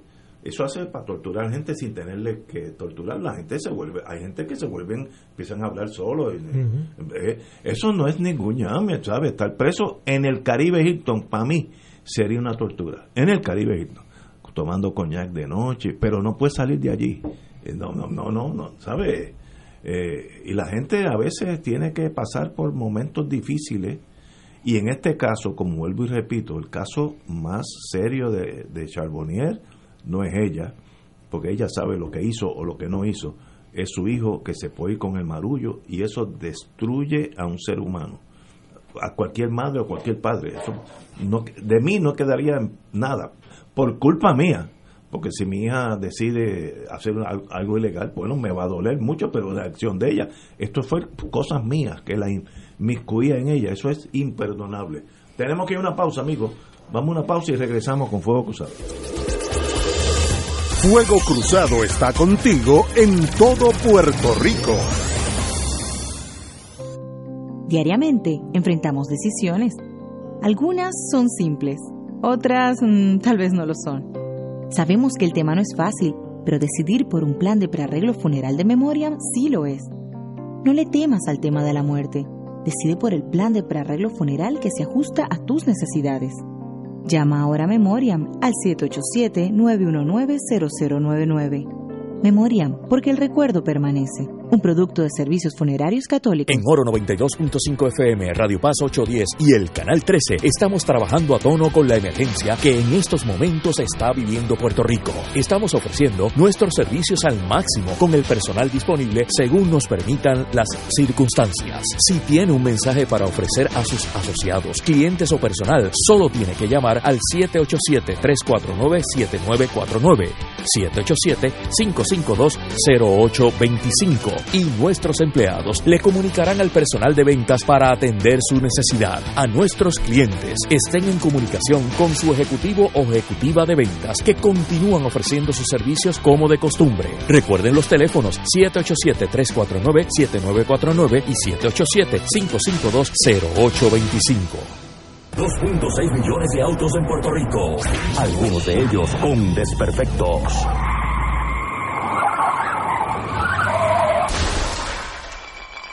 Autocontrol. Tu carro. Tu carro. Tu mundo. Lunes a viernes a las 11 de la mañana por Radio Paz 810 AM. De todo un poco, con Manolo Almeida, el más ameno en tus mañanas por Radio Paz 810 AM, de martes a viernes a las 9 de la mañana. Notas positivas, salud, ambiente, negocios y entretenimiento. Manolo Almeida junto al polifacético Raúl Carbonell, doctora Bárbara Bustillo y la periodista Frances Raya. De todo un poco, martes a viernes por Radio Paz. ¡Estamos vivos! Y ahora continúa Fuego Cruzado.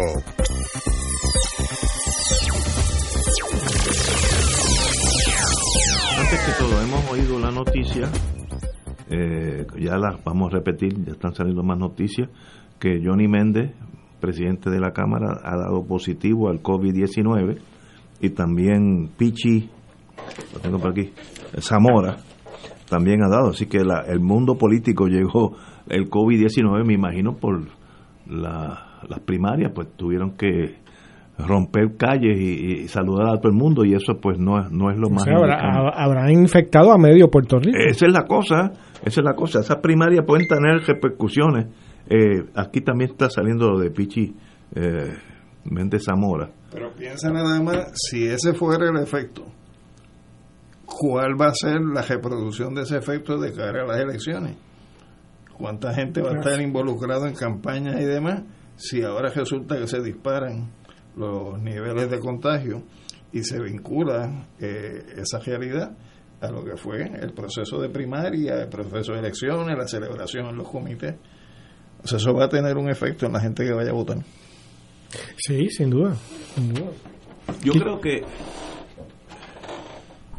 Eh, Puerto Rico y el mundo entero tiene miedo de contagio. Eso yo creo que podemos decirlo así a grandes rangos. Eh, y yo creo que las primarias votaron menos gente y hay uno de los factores, además del cansancio, de la corrupción, es que la gente tiene miedo de estar en conglomeraciones y es entendible. Si esto no se cura para noviembre 3, va a haber una, una votación raquítica. Y no se va a curar, o sea, la, la posibilidad real de eso, por eso le preguntaba al doctor Cabanillas, ¿no? Eh, ¿Cuál es el futuro inmediato? Y, por más vacunas que haya, eh, Yo me la juego con las rusas, que me traigan unas rusas, que me dicen los amigos, porque enseguida mandan jeringuillas que dicen Stolipnaya. los muchachos tienen unas curas ahí más buenas. Oye, un abogado criminalista de muchos años, de mi tiempo, te ha puesto una botella de vino que no cueste más de 30 dólares, que le entregaron dinero marcado por el FBI a las a las representantes. Te aseguro que pierdes si si vas a que no. Así que ya los abogados criminalistas ya ya están ahí. Bueno, pero eso en descubrimiento de pruebas se, se, se va a ver. Y como dije, el problema no es tanta, los abogados a veces nos enredamos con nuestras reglas. El problema es que el hijo de uno está envuelto y eso sí que es serio. Eso es más serio que, que, que la, que la evidencia. Y hablando de apuestas, ¿ganaste o perdiste con la elección de Charlie?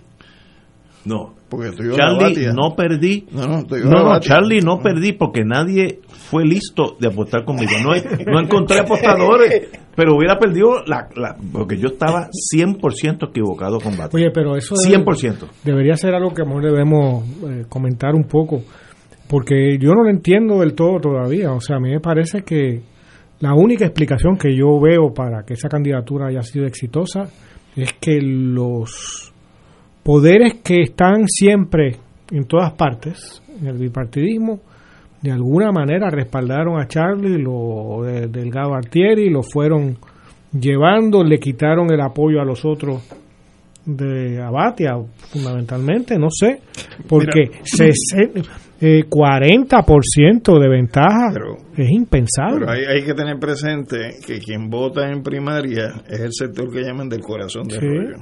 El corazón de rollo es el sector que se mueve como parte de la maquinaria, de la estructura partidista.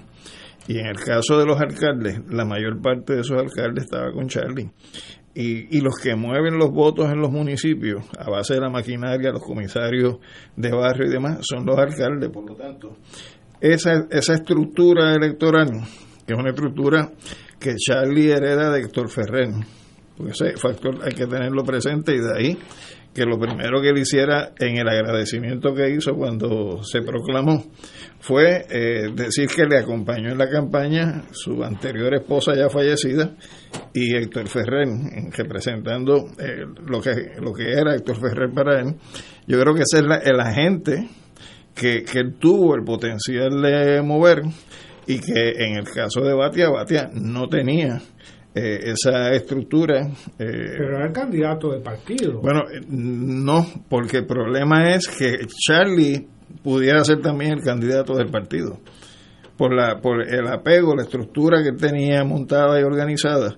Eh, y me parece que lo que lo que pasa es que nosotros a veces desde el área metropolitana analizamos las cosas con la mente del área metropolitana Sí, sí, y sí. perdemos la perspectiva de que, de que este país, a pesar de que no es tan grande, sigue siendo un país diferente en sus distintos componentes. Pero no es que, que no es un país pequeño, tiene provincias, tiene... Entonces, en, en ese sentido, pues quizás eh, el ojo nuestro no estuvo colocado eh, con relación a la mira donde tenía que estar.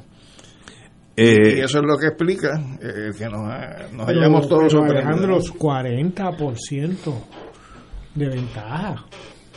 ¿Sabes? Sí. Para, para No el Partido entonces, Popular te puedo- Metropolitano. Te puedo añadir un segundo elemento que desde el punto de vista de la visión privatizadora este, de, de venta de la energía eléctrica, de privatización de las escuelas, eh, eso generó eh, un sentimiento en contra de Batia. Eh, desde el punto de vista de sectores obreros, yo recibí montones de comunicaciones a través de las redes de obreros no solamente de la UTIER, sino trabajadores de distintos eh, componentes del trabajo en las corporaciones públicas, celebrando. Había una que decía, Batia dijo que estaba harto de Jaramillo y Lautier, el pueblo demostró que está harto de Batia. O sea que, en ese sentido hay un elemento que también tiene que incorporarse en el análisis. Porque aquí le han cortado la cabeza a dos de los políticos principales del Partido Popular Democrático que no tienen futuro político. Batia y Carmen Yulín. Pero es que yo creo que hubo, yo, le llamo, y tal vez sea incorrecto, el lugarismo. Lugaro sacó 180 mil votos. Alguien desconocido, su equipo entero eran, eran cuatro o cinco personas porque estuvieron aquí una antes de la última elección y, ella trajo todo el equipo que habían aquí, en, eran cuatro personas.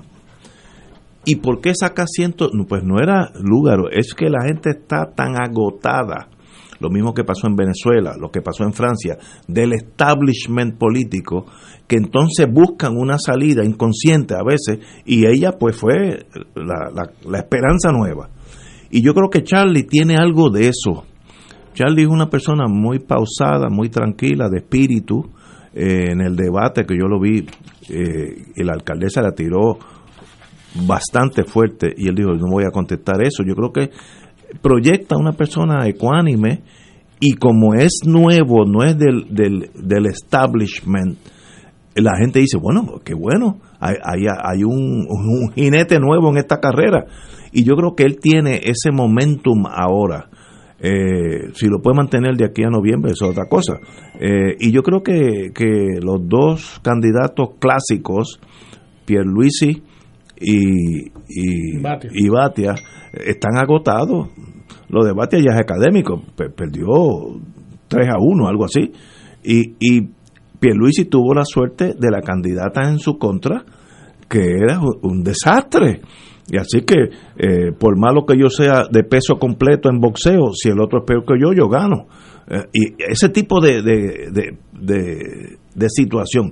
Así que Pervisi tiene el momentum político ahora mismo, hoy en contra, tiene que ponerse las pilas, bajar al pueblo, dejarse de pensar que Puerto Rico es San Juan, sino caminar Morovi, Adjunta, eh, Maricao, eh, meterse en la barrita de la esquina, exponerse al, al, virus, pues mire que lo coja, pero que lo coja cansado, porque como ustedes dijeron ahorita, Puerto Rico es mucho más que San Juan. Ahora, de otro lado, eh, el, el espacio de análisis que nos permiten las primarias no es el mismo espacio de análisis de las elecciones. o sea, en primaria es el corazón de rollo. Y si los que fueron a votar por el Partido Popular fueron poco más o poco menos de 200 mil gente. Quiere decir que hay dos tercios adicionales de populares que no participaron. Y en ese sentido, eh, son populares que podrían estar participando del proceso de elecciones y me parece que en el caso de Charlie, pues lo que ha proyectado hasta ahora es que se ha fortalecido la visión de centro del Partido Popular este, frente a lo que pudiera ser centro izquierda con Yulín o lo que pudiera ser eh, centro derecha con Batia, porque a Batia se le veía también muy cercano a las posturas de neoliberales y demás eh, del Partido Popular. Y en ese sentido creo que Charlie es que Batia representaba a la derecha por eso pero que eso es lo que implica abiertamente. Pero lo que implica es un fortalecimiento del, centro del, Partido Popular. Eh, y me parece que en ese sentido eh, el que, el que eso sea así, pues también nos pone a nosotros a, pensar cuál va a ser el posible desarrollo que se da aquí en la discusión de estatus, porque cuando tú examinas el discurso de Pierre Luisi, eh, cuando se proclama su candidatura, yo no sé si ustedes se percataron, pero él dijo, ahora el discurso no es estadidad, independencia, o libre asociación. Ahora el discurso son los derechos que nosotros tenemos como ciudadanos americanos y que tenemos que reclamar desde el punto de vista de unificar esos mismos derechos y esos mismos beneficios con los que están allá. Por lo tanto, eh, pudiera ser que se esté apartando, como yo creo que ha habido en este caso, el PNP del discurso eh, histórico de la estadidad, que es como tú lo ves. Que es el paño colorado para el toro. Sino el discurso de la incorporación del territorio. Y cuando tú vas y analizas la ley esa del referéndum del 3 de noviembre, a pesar de que es una eh, votación de estadidad sí o no, cuando tú analizas qué representa votar por el sí o que el sí gane, te dice autorizar el inicio del proceso de integración de Puerto Rico eh, a los Estados Unidos como territorio. No te dice iniciar la petición de estadidad. Así que lo, que lo que el PNP está planteando en estos momentos no es el discurso histórico del PNP. Eh, Muriente. Bueno, yo quería decir, antes de entrar a este tema, sobre el tema anterior, que no perdamos de vista que quienes llevaron a cabo todo el operativo de arrestos y demás no fue la policía de Puerto Rico, fue el FBI, y que todos sabemos que esa institución, que es una muestra elocuente de colonialismo en Puerto Rico, suele intervenir en distintas instancias políticas en Puerto Rico cuando es de su interés desacreditar o beneficiar según sea el caso. De manera que más allá del pliego de acusaciones que haya contra la licenciada Charbonnier, evidentemente aquí hay un operativo político. Uno podría preguntarse, por ejemplo, ¿por qué los federales deciden ir a arrestarla a ella y a su familia precisamente pocas horas después de finalizar las primarias? ¿Por qué le tronchan al PNP la gran noticia de que Pierluisi es el candidato vencedor, o que los populares tienen el suyo, y convierten en la gran noticia del día el arresto de la licenciada Charbonnier. Nada de eso se deja a la casualidad. Aquí hay cálculo y premeditación.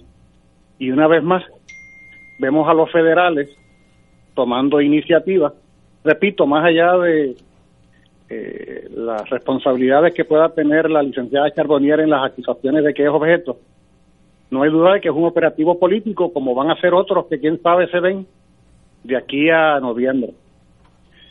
Yo, sobre el tema de las primarias, sí quiero señalar una preocupación, más allá de la idea de centro, derecha o izquierda dentro del PPD, una preocupación sobre unas expresiones que leí que fueron hechas por el candidato del Partido Popular en el sentido de que él no tenía la menor intención de tratar el tema de la condición política de Puerto Rico porque desde Washington no había la intención de tocar el tema y que por lo tanto él iba a guardar silencio.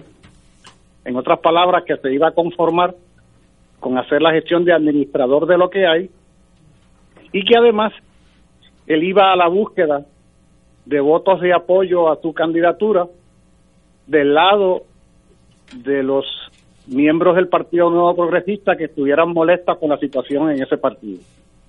En otras palabras, este centrista, este pretendido centrista, que además reivindica a otro pretendido centrista, que era más bien un conservador dentro del partido, respetado y apreciado, pero ideológicamente ubicado en esa posición altamente conservadora, Héctor Ferrer. O sea, él se va definiendo Charlie se va definiendo ideológicamente como un candidato conservador que no tiene la menor intención de tocar ni alterar el orden existente, sino simplemente administrar la situación que hay en el país. Eso no es muy alentador que digamos, sobre todo en momentos en que se requeriría precisamente que se agarrara el toro por los cuernos, en materia justamente de la condición política.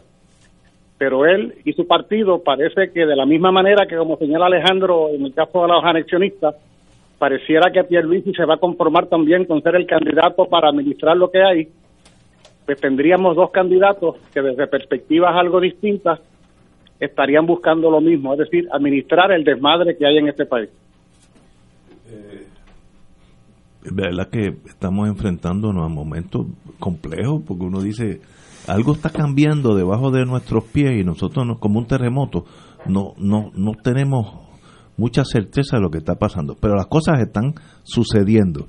Por ejemplo, eh, el primero que sacó en votos en la del Partido Popular para la eh, en votos para la Cámara es el hijo de Ferrer, un desconocido, totalmente desconocido. Eh, es por el nombre, es por su personalidad, que obviamente tiene gran personalidad, o es también el síndrome que es nuevo y no está manchado por el establishment. No, es el nombre, Ignacio. nombre jala. Pues, pues, Totalmente, porque Además, puede ser la mejor persona del mundo, pero no la conocemos. Y la campaña de él estuvo todo el tiempo buscando al padre. Y, y, de hecho, la fotografía de él eh, que utilizó para campaña era también como fue la fotografía de Héctor, que era como de medio lado y mirando. O sea, que hasta en eso imitó la imagen de su Y padre. tanta pegada tenía el padre que arrastra al hijo al número uno. El padre fue quien desarrolló toda la reorganización del Partido Popular en un momento dado. Y si no fue el candidato a la gobernador, fue por el incidente que tuvo, que tuvo que quitarse. Ahí es que entra Yulín eh, a, la, a la alcaldía de San. Juan.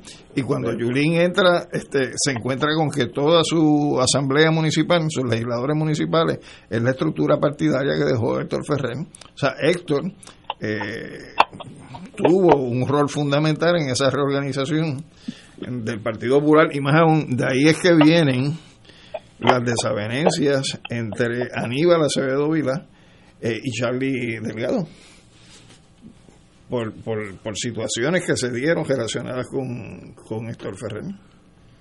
Me han dicho que hay o ha habido en el pasado tensión entre el ex gobernador Acevedo Vilá y, eh, y Charlie. Busca cuántos abrazos se dieron esa noche.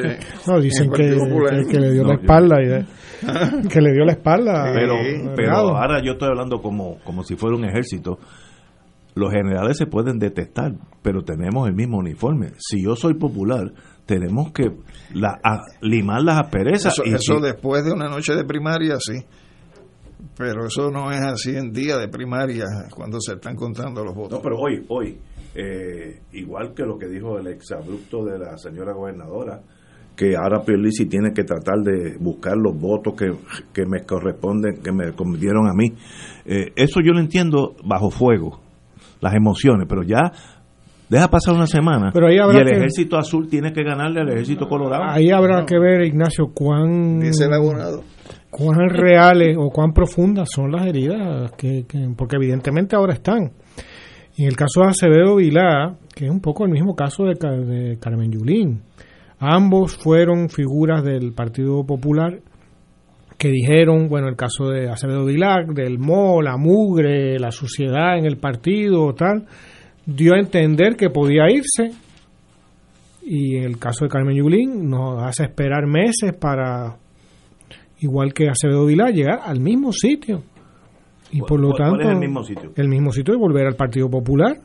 Después de decir, cuestionar de que ya no, no es válido y de que está lleno de mugre y de basura y, y, y- y que es corrupto y tal, para volver a lo mismo, no parecen candidatos en ese sentido que yo creo que también eh, pierden seriedad. Y, y, y en, en los dos partidos no habrá un concilieri que diga, mira, ustedes dos, los toros, mira, vénganse aquí, siéntense aquí. Lo importante es ganar el 10 de noviembre. Olvídense de las peleas. Eso, De- eso lo va a hacer dentro de cada partido alguien. sí, es es necesario. Porque si no, Lo importante es ganar. Si no se cancelan esfuerzos. Exacto. Pero eso alguien se va a encargar de hacerlo. Yo espero. Eh, digo, la lógica es que alguien diga, la meta es ganar. Así que todas las cosas personales, aunque yo detesto a Chencho y Chencho me detesta a mí, hasta noviembre somos hermanos y nos damos un abrazo en público, tomamos ahora con la con el virus, tú no puedes decir nos vamos a una cerveza a un sitio público, será por, por televisión, pero somos amigos porque lo peor que le puede pasar a un partido en noviembre es perder. No te preocupes, que de aquí a allá el espíritu de Muñoz descenderá sobre la tierra y cubrirá a la Grey Tú sabes roja. que en una escuela se hizo un examen eh, los que tenemos la edad de nosotros, pues hablamos de Muñoz Marín, en una escuela privada de, de Alcurnia, se hizo un examen a los que estaban entrando a high school y como un 20% no sabían quién era, quién era Muñoz Marín. De las escuelas mejores Bueno, de Puerto el Rico. 99% de los puertorriqueños no saben realmente quién fue. Yo tuve la experiencia de un estudiante de escuela privada que dijo en el salón, en una discusión, que ella se enteró de que en Puerto Rico había habido indios después que entró a la universidad. No me digas. Sí. No, el grado es que esa es la desgracia del Departamento de Educación y de las escuelas privadas de Puerto Rico, porque siempre se habla de las escuelas privadas como si no tuvieran problemas. la educación ahí, en regla general, deja mucho que desear. De hecho, hubo una discusión interesante en esa clase porque había un grupo de estudiantes que venía de escuela pública. Que están mejor enterados. Y entonces cuando entramos a discutir sobre el, el aspecto de la cultura puertorriqueña, o sea, los de escuelas públicas sabían quién era Nemesio Canales, sabían quién era este, y de la escuela privada, nada. O sea, Pero mi, mi- mira el caso mío, yo me gradué de una escuela aquí bastante buena privada. Coincidía la clase de, o yo cogí el lado más de ciencia que otras cosas, de historia de Puerto Rico. Yo me gradué del sistema educativo de Puerto Rico y nunca, nunca, ni una vez cogí un, una hora de historia de Puerto Rico. Bueno, porque estamos en una colonia. Ignacio. Bueno, y sí, y cuando- ahora, luego, luego lo entendí, Oye, decenas de años mira, después. Y cuando la dan, la historia se acaba en 1898. Ah, sí, era el libro de Miller, creo De que era. No, no, u, otro, o sea, no, y no se discute con profundidad, para nada. Eh, y, y son cosas como, por ejemplo, tan básicas. Yo ahora, eh, desde lo más básico, ¿no? Colón, ¿no? Una figura extraordinaria, esto, lo otro. El gran almirante. Eh, el primer día llega el 12 de octubre, el tercer día en el Nuevo Mundo comienza la esclavitud de los indios. Es un esclavista. ¿Sabes? ¿Cómo tú puedes ponerlo? En Arecibo. Eh, En el pueblo de Julio. Sí, en el pueblo de Julio. Eh, que conste que es Alejandro Se- Yo no, Sembrando sé, Cizaña. yo no sé si eso tuvo algo que ver con Julio Muriente, pero sí, tal vez lo afectó a de ser Sí, seguramente. No, pero, pero no se puede quejar, no se puede quejar porque le envié la fotografía más bella Oye, del sí. centro de su pueblo. Vamos, Maravilloso. vamos a una pausa y regresamos con el final de Fuego Cruzado. Fuego Cruzado está contigo en todo Puerto Rico.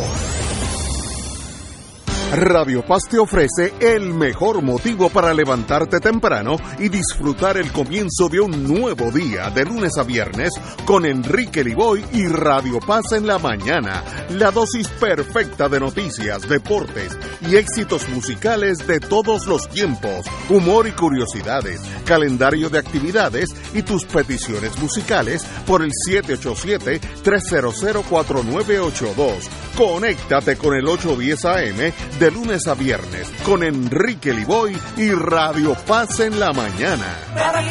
Te invitamos todos los domingos a la una de la tarde por Radio Paz 810 AM y los sábados a las 7 de la mañana por Oro 92.5 Cuidando la Creación con la hermana Lisi y sus colaboradores. Entrevista, mensajes educativos y dándole voz a grupos que ayudan a cuidar la creación en el mundo. Recuerda por Radio Paz 810 AM, una de la tarde, domingo, sábado por Oro 92.5 FM a las 7 de la mañana.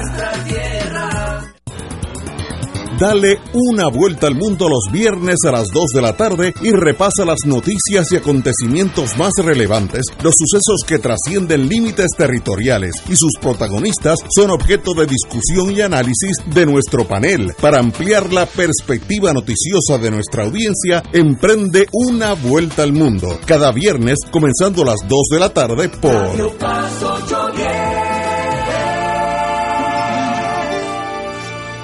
En Radio Paz 810 AM agradecemos las contribuciones de nuestros oyentes recibidas a través de ATH Móvil durante esta larga cuarentena, que nos ha permitido mantenernos en el aire a pesar de la difícil situación económica que nos ha golpeado duramente. Permanecemos a flote, pero cada vez es más cuesta arriba la misión de seguir operando este ministerio radial al servicio de nuestros hermanos en la fe y nuestra iglesia. Ahora más que nunca necesitamos de tu solidaridad. Entrando a la aplicación ATH móvil de la siguiente manera. Paso número uno, marca Pay Business. Paso 2, busca Radio Paz 810. Número 3, escribe la cantidad del donativo. Y número 4, presiona enviar. Muchas gracias por tu ayuda y mil bendiciones ahora y siempre.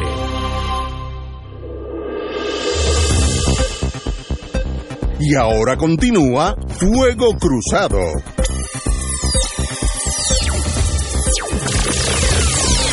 Eh, de aquí a. Espérate, falta septiembre, octubre, noviembre, diciembre, cuatro meses y medio.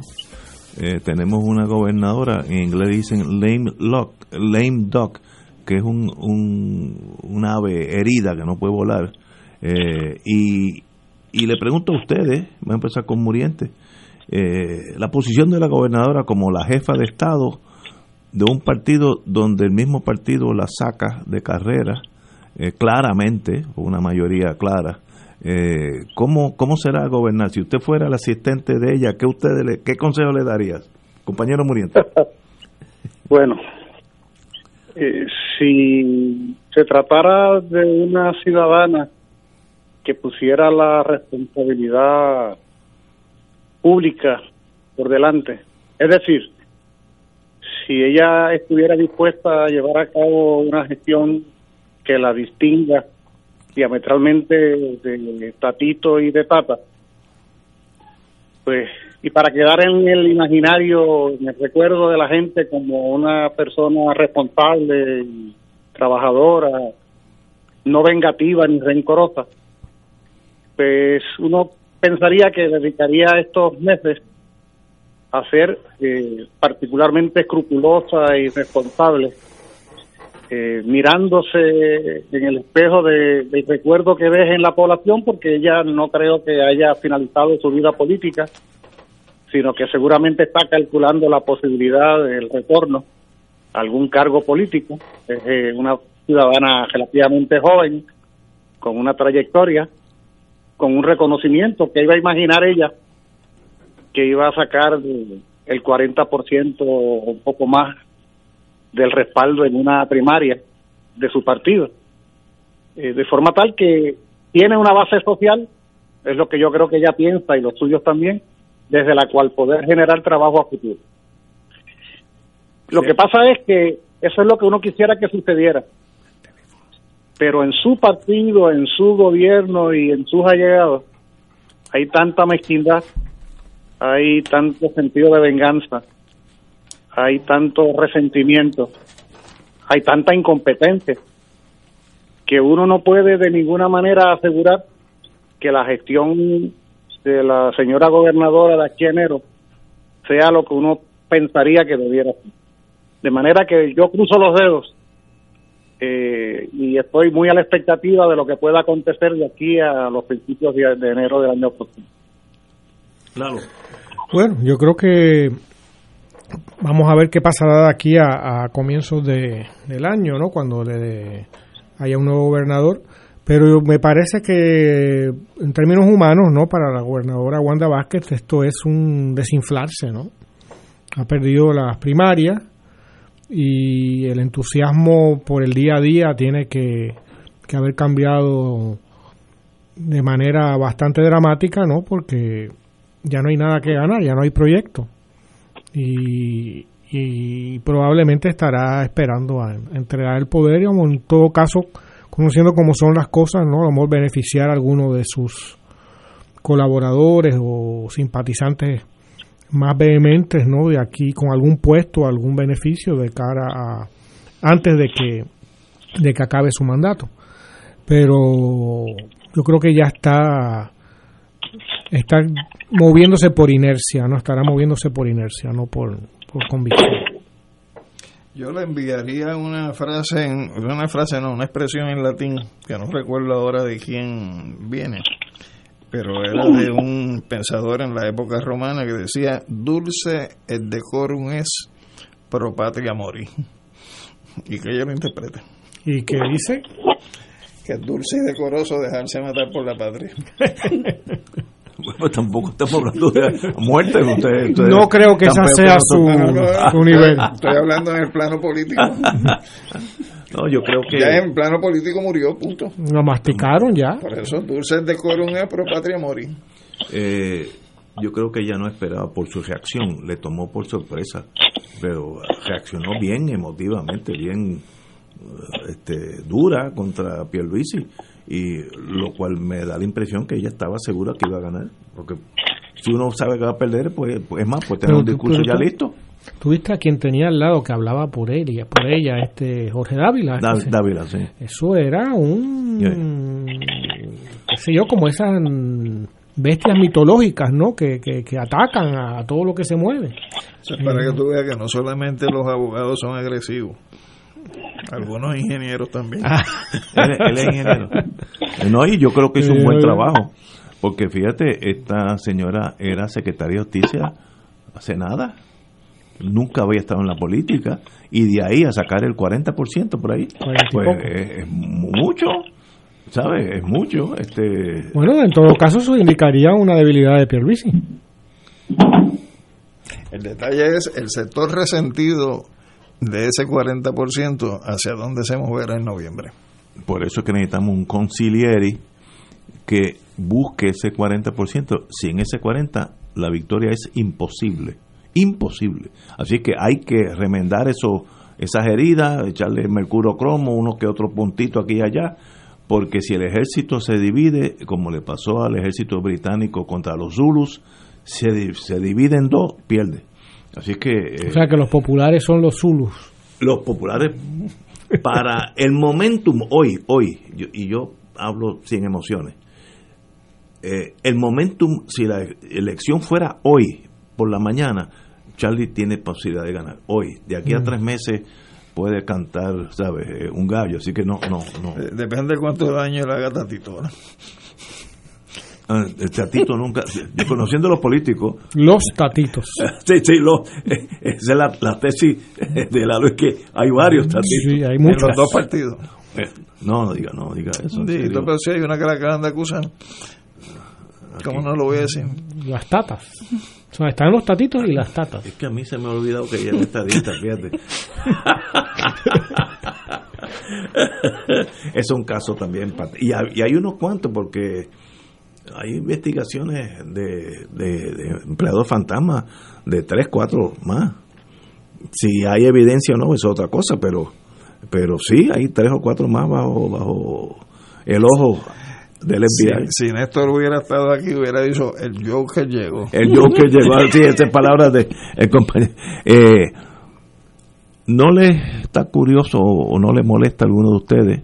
Voy a empezar por Muriente, que todas estas acusaciones siempre es por el FBI y nunca por el Departamento de Justicia. Muriente. de lo que yo señalaba, es- y es una paradoja para la licenciada Charbonnier, que sea la policía de la nación que ella tanto eh, celebra, ¿no? su nación, la que la haya arrestado, pero esta no es sino una muestra más eh, muy elocuente de, colonialismo, ¿no? de dependencia, que además, de la misma manera que sucede con las empresas públicas, que en este país se pretenden degradar, ¿no? Se pretenden desacreditar para luego venderlas. De esa misma manera nos han querido convencer de que solo los federales pueden atajar la corrupción, de que solo los federales son eficientes y de que solo los federales pueden hacer las cosas que sucedieron el pasado lunes. Que nosotros, tristemente, un poco en las mismas palabras del presidente Trump, lo que somos es una partida de corruptos en quienes no se puede confiar y que por eso tienen que venir ellos a dar la cara y a salvar lo que pueda salvarse en este país. Claro que es indignante, yo hubiera deseado, lo dije hace un momento, más allá de las acusaciones, que fuera la policía de Puerto Rico, la- el Departamento de Justicia, que fuera el gobierno de Puerto Rico, tomara cartas en el asunto eh, y no eh, los federales una vez más. Lo que pasa es que, Julio, es que el, el- el se- la Secretaría de Justicia de Puerto Rico es solo para eh, crímenes cometidos fuera del bipartidismo. Hay un, inmunidad. Sí, no, crímenes o sospechas de crímenes fuera del bipartidismo. Esa es su área de trabajo. El, el Secretaría de Justicia no, no trabaja con el Partido Popular o el Partido Nuevo. Eduardo, y antes de irnos hoy, eh, ¿tú sabes qué es lo que va a estar pasando en estos días en la Universidad de Puerto Rico? Miércoles, jueves y viernes. porque creo que Hay un paro, hay un paro decretado este por la APU. Yo pienso participar de él. Eh, eh, hay muchas irregularidades no con al comienzo de- del año académico.